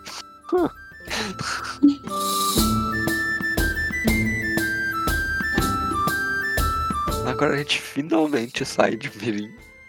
Mais ou menos, mas sai. Mais ou menos. A gente vai pra Baía dos Escravos, olha só. Uhum. Pra encontrar o Victarion e a sua frota de ferro, ou o que restou dela. E Mocorro. Calma. Não ocorro não é ainda, calma. ah, tá. Não, é porque a gente também terminou meio que o outro livro falando do Victarion, né? Que ele tava nessa. Foi no outro livro? Outro Foi. episódio? Foi. Ele tava nessa é, tarefa, né? Nessa jornada de sequestrar a Sim. pro irmão dele, o Euron, né? É, só que não. É. Ai, essa reviravolta da cabeça do Victarion, eu vou pegar ela para mim. Ah, tá. Você, É cara. mais um se enganando, né? Incrível. Tem tempo pra você. Ela taca o dragão na sua cara. Mas ele tá nessa aí, né? O importante é que ele tá nessa jornada aí, com os navios tudo. Aí é uma frota, eu, eu- mesmo que ele fale que já tá bem desfalcada, eu achei gigantesca. Sim. mim, 50 na- barcos, navios, parece muita coisa. Pode ajudar bastante a Daenerys, inclusive. Sim, sim. Ou não, né? Porque também, se eu achei que era grande, mas não é grande, então. não é nada. Mas, pra mim, parece um negócio bem gigantesco, bastante gente. E perdeu várias pessoas. Ah, tempestade, aquelas coisas todas de, né? Navegações. Continental, né? Acontece aí esse negócio. Ele tá com aquele treco do braço, né? Ah, é verdade. A ferida infeccionou. É, e tá lá infeccionada e tá fedendo, é nojento, é pus saindo, a moça tem que limpar todo dia aquele treco. Coitada da moça. Não, Coitada da moça, ela não merece isso, cara. Tomara que ela mate ele. não vai acontecer isso. Mas eu queria. Eu queria falar uma coisa que essa coisa de braço Hum. é, me lembra muito o personagem de outro livro que eu li, Hum. Fica aqui a referência muito obscura do livro chamado Navio Arcano. Hum. E a gente tem um pirata que ele é maneiro, mas ele é odiável. E ele tem um ferimento que fica zoado e infecciona sem curar também. Só que na perna. E ele fica. vira um cara. Tipo, Shen. Shen. Shen. Sem chance Shen. de andar. Então ele é um capitão fodão que ele, no fim das coisas, ele fica paraplégico, sem pernas, né? Não é paraplégico, na verdade, ele fica amputado. Uhum. E. Cara, o jeito que eles vão remediando essa coisa durante o livro é bem interessante. Mas o Moko tem uma coisa mais. O Moko não. O Victarion resolve de uma forma mais fácil. Que. Desculpa te cortar, eu quero muito falar isso. Uhum. Ele consegue um braço fumegante que é muito maneiro. Então tá bom. É, é isso, eu só queria falar isso. Eu só queria falar que o Victarion consegue subir em 5 pontos na escala de personagem que eu gosto porque ele ganha um braço muito legal. Ai, como você é fácil. Entendido, cara. Mas continuando, antes de ser cortada, né? O Victarion para lá num lugar X lá, né? Entre o Mirin e Volantes, eu acho. É, E- algum desses cantinhos. É, algum lugar por, por ali. E ele encontra um sacerdote do deus da luz boiando ali lindamente no mar, como uma deusa. Sim. Então, ele encontra ele ali e, graças ao Mocorro, ele volta a ter o braço lá de fumegante, blá blá blá blá blá, que o Gabriel gostou. Achei da hora demais, cara. Só você gostou.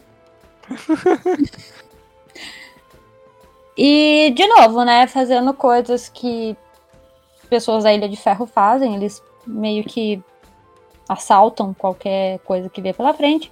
Eles, né, pegam, vê um barco lá, vai lá, batalha lá, batalha marinha, não sei o nome como que é, essas coisas. E pega mais um barco e mata umas meninas lá e fala que, ai, é pro deus afogado e queima elas pro deus da, da luz também, e faz tudo, e Sim. benze também, sei lá, faz tudo que. Porque ele falou que tanto faz, não importa mais religião, qualquer uma serve. Então, Ah. tem uma coisa interessante, porque acontecem duas coisas interessantes, na verdade. Primeiro, o Mokorro manda queimar o mestre igual a, a Melisandre fez, queria que o, o Stannis fizesse. Uhum. E outra coisa que acontece também é que ele fala que o deus do, mar, qual é o nome dele mesmo? O Deus deus afogado, ele é um lacaio do deus da noite. Hum. Então, o, o Victor não é o cara mais religioso do mundo, mas ele acredita no Deus afogado, né? A religião deles ali, né? Sim. E pra trabalhar com o Mocorro, ele tem que fazer uma meio que uma barganha. Então ele acaba fazendo uma- um sacrifício pro Deus afogado e pro Deus do, da luz. E é bem maneiro. Eu acho maneiraço. É esperto, eu achei esperto. Sim. Porque ele já tava vendo que não tava muito feliz, os, os tripulantes ali não estavam felizes com o Mocorro. Uhum. Porque é sempre assim que acontece, né? Ali com religiões. E eles meio que rejeitam ele. Então, o Victário ele tenta fazer isso meio que pra deixar todo mundo feliz. Então, bota fogo e joga no mar. Sim. Sucesso. maneiro. Bem maneiro. E o. Acaba que a gente tá falando mais do Mocorro do que do Victarion. Hum. Mas eu acho que é tá aí um personagem que eu não esperasse, esperava que ele fosse voltar, e ele é muito, mas muito legal. Eu queria muito que a série tivesse tocado nele. Porque ele é um cara que ele exala magia diferente da Melisandre, sabe? Uhum. Ele fala profecias, sabe? Tipo, ele fala em profecias. Ele não faz profecias, ele fala, ele fala. E fala coisas proféticas. Muito impressionado. Não consegue nem falar. Cara, ele deu um braço fumegante pro maluco. Isso é muito legal. Ele só reviveu o braço só. Mas aí sai fumacinha. Deus. Ele fala que sai fumacinha do, bra- do braço, sabe? É a impressão dele. Não é. A arte fala que é fumacinha, inclusive. Tá bom. O Victor ficou muito legal. Voltando a falar do personagem, além do braço dele, é que também não tem muito o que falar, ele continua na mesma, é isso. É, ele não. Arco incompleto de novo, ele só consegue um braço novo. Então ele chega ali no litoral de Meereen mesmo, ele vê o cerco, ele vê as coisas, acho bem legal ver o que a gente tá vendo pela Daenerys, ver por um personagem aleatório. Uhum. Porque no final o Victarion não tem absolutamente nada a ver com o Mirin, com as coisas que estão acontecendo ali. Sim. E eu acho bem legal. E mais uma coisa que o Mokohu faz também é ver aquele berrante que o Euron toca no na Assembleia dos Homens Livres e finalmente dá uma tradução para aquilo lá, porque tem uns glifos em valeriano e acaba que o, a coisa do berrante é que ele controla dragão, mas um homem mortal não pode tocar senão ele morre. Então a gente tem teoricamente uma coisa que controla dragões ali. É, assim, é mais pra chamar dragões, né? Não é bem controlar é isso, né? Olha, eu acho que ele fala controla. Controla aí? Mas eu não tenho certeza, é, mas eu não Não, tenho certeza. tudo bem, tudo bem. Eu também não, não, não vou falar que é porque eu não lembro ao certo. Mas enfim, né? É o berrante dos dragão, o famigerado berrante dos dragão, que todo mundo sempre fala. Uhum. Mas tem aquela também, que que me é útil, um berrante, você tem que ser uma pessoa que não é viva pra tocar, né? Então, agora quem que morreu e não morreu ali naquele, naquele, naquele grupinho de pessoas ainda? O Mokou. Então, só tudo depende. Tem gente que fala que um os, os homens lá, os homens de ferro, são nascidos mortos e revividos da água e blá blá blá blá blá. É verdade. Mas assim, aí é outra religião. O Mocorro, eu não, não sei se ele realmente morreu e voltou, entendeu? Ah, não, aqui tecnicamente devia ter morrido, né? Não é Como assim? afundou o navio. Não. Todo mundo morreu. O Davos tava aí, de boa. O Davos é o Azor Ahai confirmado. Confirmado. É o Davos. Desde sempre. Mas, tipo, pelo que eu tinha entendido, é que. Não sabe quem que é que vai controlar? Quem? O John. Ah, não, Deus não, não, não. É o. É o. Como que é o nome dele? Beric. O Beric não tá morto de verdade agora. Ah, agora ele tá de verdade. Bom, mas eu, é, voltando, né? Eu, enfim, é, pelo que eu entendi, né? É, os sacerdotes eles trazem as pessoas à vida, não se dão a própria vida, tipo, entendeu? É. Ele teria que ter trago, tipo, o Victarion da morte, Quase fez isso. mas não fez.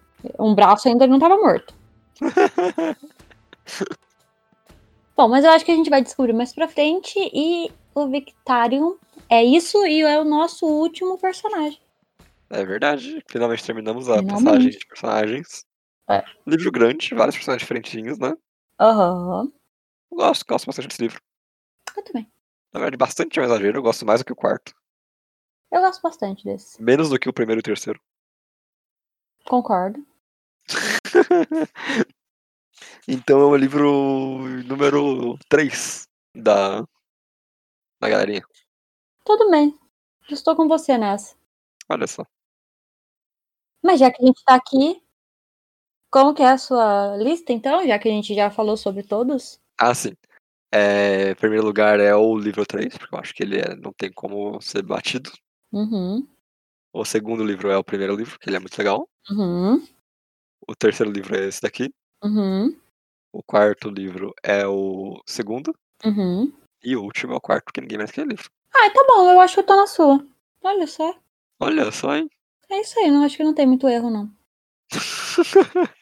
Por mais assim- que eu não odeio tanto quanto você odeia o, o Hum. quarto, mas. Acho que é isso. Mas fica ali flutuando o segundo e esse daqui. O segundo e o quinto eu acho que eles ficam mudando de lugar, sabe? Às vezes o segundo tá em terceiro lugar, às vezes que tá em quarto. Não, o meu é esse mesmo. É esse mesmo. Ah, entendi. Eu gosto bastante desse último. Eu gosto muito do segundo também. Não, também, mas deixa- a gente é boba, a gente gosta de lista. Deixa. É verdade.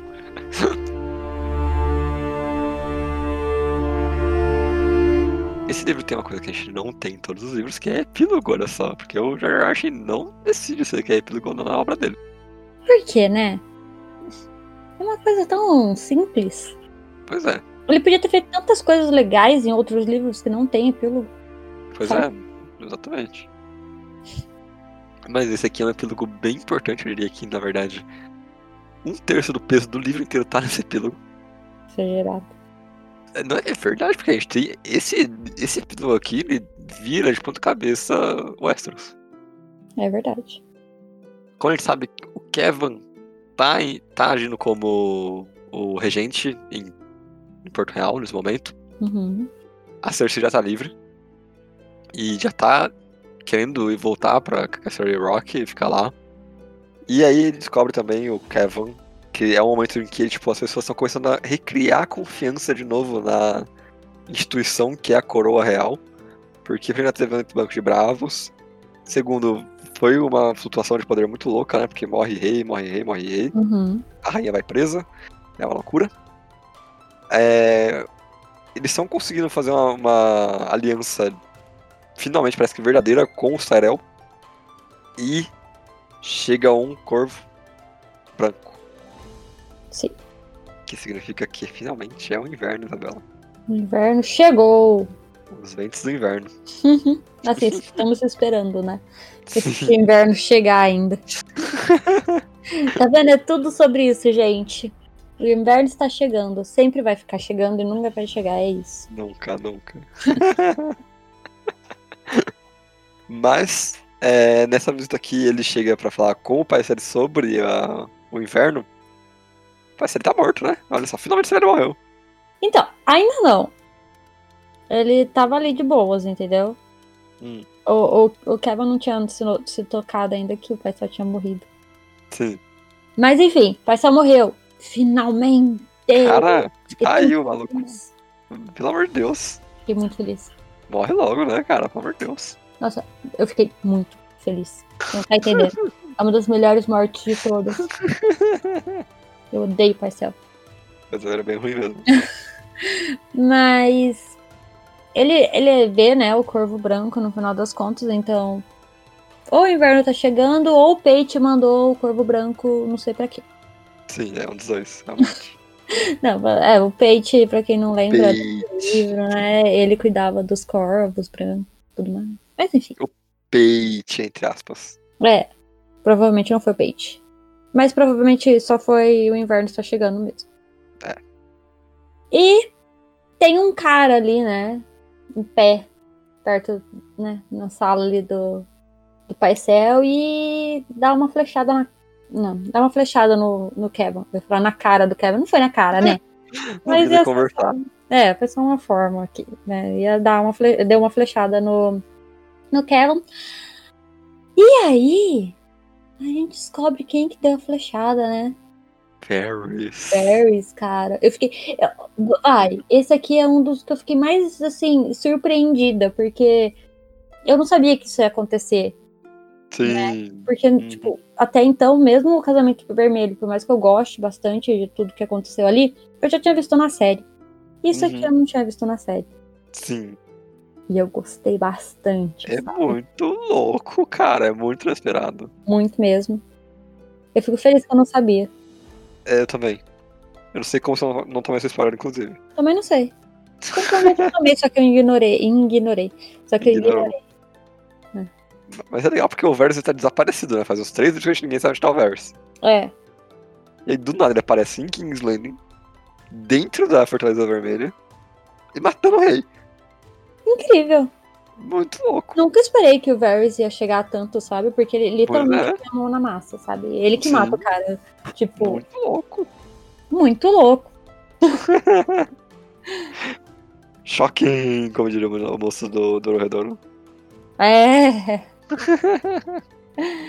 Mas o Varys acaba, né, contando mais ou menos ali o plano dele com o Aegon. Nossa, isso é ruim. É. Mas é exposição, né, gente? Quem que cê, pra que você vai contar um plano todo pra alguém que vai morrer? Não tem sentido. Mas aí a gente entende, pelo menos um pouco melhor, essa coisa toda que ele tá planejando aí. Faz tempo, inclusive. Faz muito tempo. Eu, eu, eu ainda tenho a mesma dúvida que eu tive quando eu falei ali no, no brief. Que é como que ele tá apoiando os dois ao mesmo tempo, eu não sei. A Daenerys e o Aegon ao mesmo tempo. Ah, é postar o... a ficha de dois jogadores ao mesmo tempo, né? Não, sim, foi o que você falou, mas é que tipo. Não sei ainda. Ele tinha que pender pra um lado, entendeu? Aham. Não dá. Mas enfim. Tá, tá junto com o Egon agora, já que a Daenerys tá lá em Meereen de boa, pelo visto, né? Na, na dela. Ele conta só, ele conta que O Aegon tá chegando aí e revolução, de novo. É, e tipo, todo aquele negócio de o bem do reino e tudo mais. Ah, sim, ele tem plena fé que os caras que nascem metade louco, metade normal são a melhor opção. Não sei de onde ele tirou isso, né? Sinceramente. Assim, com certeza o fio de incesto também não é o melhor. É, o Kevin era bom, dá pro Kevin liderar e mandar bem, sabe? Não, o Kevin ia ser uma boa escolha até, eu acho. Mas Sim. ainda assim, talvez como o Very, o como o Kevin ainda é um, lo- um, né, um nobre ali, ele ia em vez de comandar pro é, povo, ele ia mandar mais pelo, pelo os nobres, né, favorecer os nobres e tudo mais. E o Aegon, ele é novo aí no negócio, então talvez pela visão deles ali do Varys, do- Ilírio, ele vá governar mais pro povo? Não sei. Tenho minhas dúvidas. Não é nem pro povo, na verdade, né? É pro continente, pro reino. Pro reino, é? Pro reino. É, pro reino. Mas o que, que é o reino se não o povo, não é mesmo? Mas não sei, isso aí a gente vai ter que ver mais pra frente. E finalmente acontece aquela cena linda que a gente vê na série, que Uh, é as crianças, os passarinhos matando o Paisel, que aqui é o Kevin. Louco. Vou falar que eu gostei mais da série, Ah, porque é o Paisel, gente. Adorei ele morrendo cheio de faquinha, sabe? é uma morte que ele mereceu, né? É. E tipo, aqui também. todas as cenas que o Paisel morre eu gosto. Mas o Kevin talvez não merecesse tantas facadas. É. não sei, eu não conheci tanto Kevin assim. Realmente, ele era o Lannister menos mal, né? Que a gente conheceu. Então, mas eu não conheci realmente muito ele, então. É. Também não vou defender, não. Cena boa, gostei dos passarinhos matando ele também. É isso. Entendi.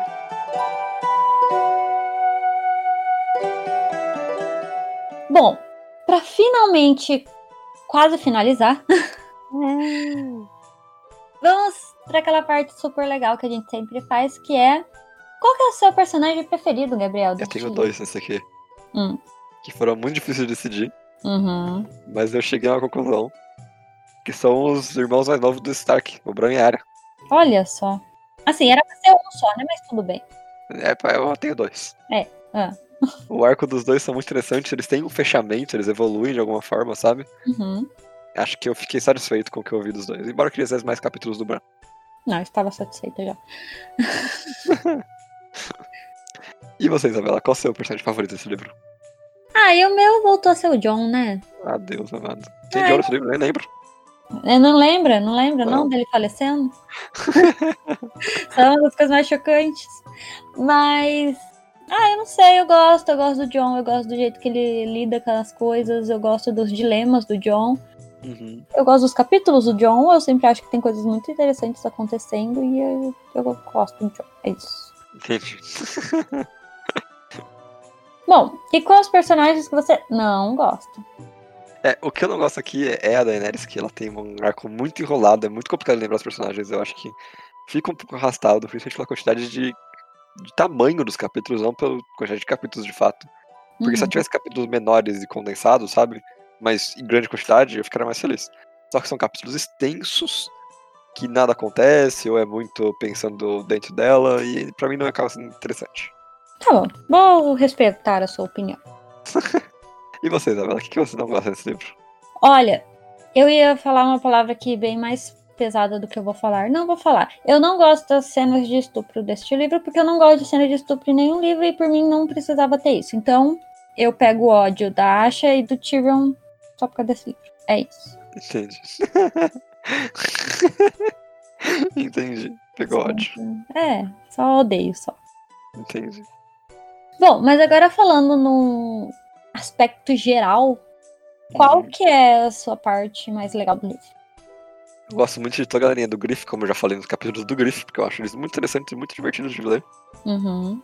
São quase que um pequeno parênteses na história toda, quando eles estão conversando e interagindo entre si. Eu acho muito maneiro. Uhum. Eu gosto muito do arco do Quentin, é como a gente também já falou, porque eu, eu realmente acho interessante como termina meio que sendo o oposto do que a gente espera.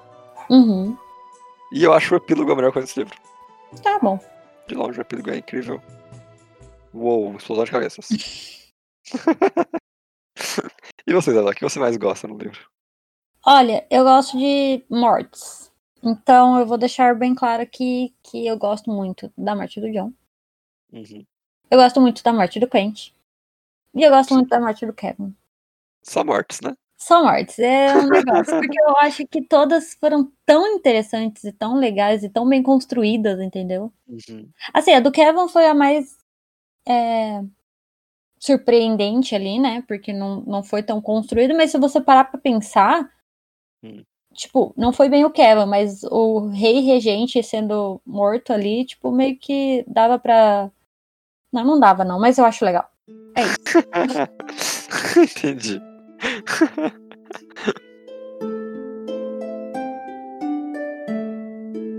É, geralmente aqui a gente faria uma comparação geral com a série, mas como vocês sabem, mudou tanta coisa que tem arco que não existe na série e tem outros que foram adaptados de forma diferente pra dentro, para ficar dentro do da obra televisiva. Alguns que a gente pode comentar aqui é o arco de Mirim com a Daenerys, Uhum. é, que até certo momento é quando o Drogon cai lá no na arena de Mirim. Mas, ao mesmo tempo, é muito menos politicagem, é mais a Daenerys tentando lidar com os filhos da Arpia de outra forma. Uhum. Né? Sim. Tipo, tem os filhos da Arpia, tem o negócio de abrir a arena de luta, mas é muito diferente no aspecto geral da coisa. Uhum. Gosto do arco, assim, então eu acho que o arco da Daenerys, da Daenerys em Mirim na série começa a já demonstrar os erros, sabe, da série. Uhum. É, porque eles jogam o personagem fora, o Barissa morre lá. Fica um pouco desconexo quando ela sai já de, de Mirim pra ficar no Oceano Verde. Sim. É, e eu acho que um arco que você pode falar um pouquinho melhor, inclusive, é o arco do John morrendo. Então, é, eu achei isso bem estranho, até a gente comentou um pouco, né, anteriormente, no capítulo de John. Porque ele em nenhum momento vai mesmo pra. do, do, do Rorolar. pra. E tipo, aqui. Eu não sei, parece que a série. Eu entendo a escolha da série até. Porque é uma coisa visualmente legal, sabe? Sim, ela Aquela- demais. Tinha aquela batalha toda lá com os outros e tudo mais. Mas, de certa forma, é uma enrolação pro John. Porque, né? Sim, Em nenhum momento tem isso no livro, corta já, já morreu. sim. Mas até que eu achei que tudo bem, sabe? Eu não sei mais pra frente o quão isso vai ser diferente nos livros, né? Até o que a gente viu no presente momento, eles ter. Porque é uma ideia do John Wee, então eles terem colocado ele indo, voltando e morrendo depois, né? Eu É. achei legal. Então, é, eu, é uma mudança que eu acho positiva, sinceramente, porque é uma série Uhum. não tinha bem maneira. Sim. Mas. O John é o que menos foi afetado nessa mudança, eu acho. Tipo, tipo, o personagem dele continuou muito bom até apresentar os problemas de não ter mais material mesmo. É, não, que aí é mais pra frente. Eu Uhum. acho que enquanto a gente tá aqui meio que comparando quinto livro e quinta temporada, Uhum. até aqui, por mais que sejam muitas coisas diferentes por causa do futuro de não ter os livros, Uhum. tipo, Tyrion, cortar personagem, tira Victarion, tira o Quentin mesmo, mas de certa forma tem hora que eu entendo, tipo, o Quentin, por exemplo. Eles não faria muito sentido você pegar e fazer um arco todo do personagem se ele vai morrer. Eu gostaria de ver isso. Então, mas eu acho que pela, pra televisão não, não faria sentido, sabe? Porque Aham. é tipo uma temporada só pra esse personagem. Aham. Não é tipo o Rob e tudo mais, que teve um, três temporadas pra construir, uma coisa para as pessoas se apegarem e tudo mais. Mas assim, o Victarion mesmo também, até então não fez muita coisa. Mas, É. tipo, eu acho que me incomoda mais eles mudarem Tyrion, sabe? O negócio todo Uhum. dele só ter ido para lá, ele não. Ele ter passado por Valíria, que é uma coisa mais aleatória, que isso não, não existe, ninguém passa por Valíria, é muito claro aqui que ninguém vai pra Valíria. e aí tem como. a- Ah, só o Euro, mas aí o Euro pode. o Euro pode. Não, o Euron também é cagadíssimo na série, sabe? Sem condições nenhuma pra aquele Euron. Depois, mais pra frente, eu até acho mais condizente, mas o Euron da quinta temporada, nada a ver. Sim. É, falando em merda que fizeram, tem também todo o arco do Stannis indo pra Winterfell, que eles pegam o personagem do Stannis e jogam no lixo quando ele mata a Shirin. Uhum.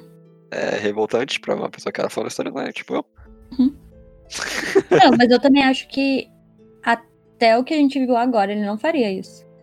A Shirin com certeza não. É, exatamente, a Shirin com certeza não. Eu acho Sim. que não faria. Uhum. Só se, sei lá, a, a, a Melisandre pegasse a menina do nada, entendeu? Mas ele É. fazer aquele negócio da série, não, pelo amor de Deus, não. Eu acho mais fácil, inclusive, a mãe dela queimar do que o. Aí sim, tá? aham. Mas o Stannis eu acho que não. Longe, Sim. longe do Stannis. Pode ser que Uhum. aconteça, mas longe dele. E o. A Brienne mata o Stannis na série. Nada a ver, o negócio tá de um lado, outro tá do outro, gente. Nada a ver. Nada a ver. É, é revoltante isso. É revoltante quando eles pegam o personagem do Stannis e jogam fora, é muito, muito mal utilizado. Uhum. Por mais que eu goste do, do que acontece depois, que é a Batalha dos Bastardos, sabe? Uhum. Mas não, é sem chance. Ah, ah, vale lembrar também que a. Eu tenho uma reclamação da série, que eu acho que a gente pode descer mais pra Não, mais uma? Mais uma, Ah. mas é uma geral, que é a personagem da Sansa. Sim. E na série, nessa temporada, ela tá muito ocupada sendo abusada pelo Nossa, terceiro cara, captor dela. Eu não consigo, cara. Como eles cagam com a Sansa, como eles Muito, cagam. muito. Não é, é porque a gente ainda pretende fazer um episódio, tipo, só mal da série. Mas é que, que a gente tá mais comparando com as coisas que aconteceram no livro e acontecem na série, né? Uhum. Tipo, gente, faz sentido eles darem a Jane Poole. Tinha a Jane Poole na série, Sim. sabe? Ela foi Uhum. apresentada pra gente. Tudo bem, a gente entende, a gente não é burro, não precisa pôr a Sansa pra isso, Sim. entendeu? Sim. A Sansa tava de boa no arquinho dela lá no vale. Que ideia estúpida é essa dela ser a. Sabe? Ele realmente entregou a Sansa Stark de É. verdade pro Ramsay. Tipo, que estupidez é essa? Sim. Eu não lembro qual era o E- motivo que deu na série. Nem eu. e vale lem- lembrar também que é uma coisa que descredita muito a personagem pra mim, porque eu, eu, eu inclusive, entrei em lutas, lutas, Hum. discussões na época da série, porque as pessoas começaram a passar um pano gigante pra Sansa, falando que não, ela aprendeu alguma coisa assim. Quando na real, não, ela só foi abusada e você nunca tem ela aprendendo alguma coisa de fato durante a série inteira Uhum. coisa que no livro é muito mais bem explorado. E eu acho que no final da série, quando eu acho que a Arya fala que ela é a pessoa mais inteligente que ela conhece, é uma puta forçação de barra. Não, mas é mesmo. Mas, mas é, entendeu? É. A, a- até então, até na série, sabe? Na- no livro, se pegar a Sansa agora, ela não é a pessoa mais inteligente de todos os Sim. tempos. Uhum. Ainda, eu acho que ela tem sim potencial pra ser. É, Pra mim, eu acho mesmo que ela poderia ser de boa a Lady de Winterfell. Eu Sim. acho, eu acho mesmo, sabe? uhum. A rainha de Winterfell? Não. Não. Não. Hum, não. Mas uma- a pessoa que vai liderar ali aquele lugar, de boa. Se pudesse, né? Se naquele Aham. momento deixasse a mulher ser, tranquilo, pra mim, suave. sim. É, Acho que é isso, né? Ah, a gente poderia ficar mais um, um ano falando mal das coisas da série aqui, mas a gente não vai fazer porque já tem cinco horas isso. Então, E tem mais podcast pra sair ainda. é. Então a gente vai deixar também um gostinho aqui de coisas que. A gente vai falar bem também. Naquele lá. Aquele. Vamos, já vai bem. É... Não, É. é série, Gente, a série, pelo amor de Deus, né? Quem que fala mal de Game of Thrones no final das contas? série revolucionária.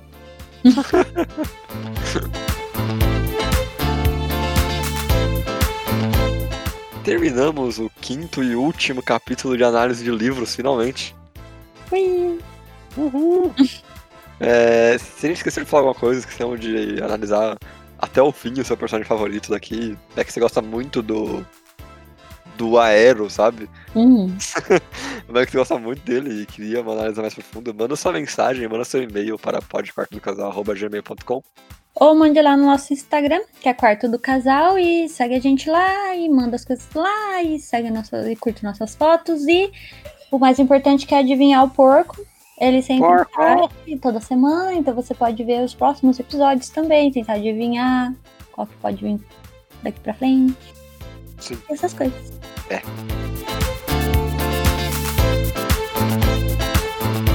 Então é isso para essa semana e tchau. Tchau.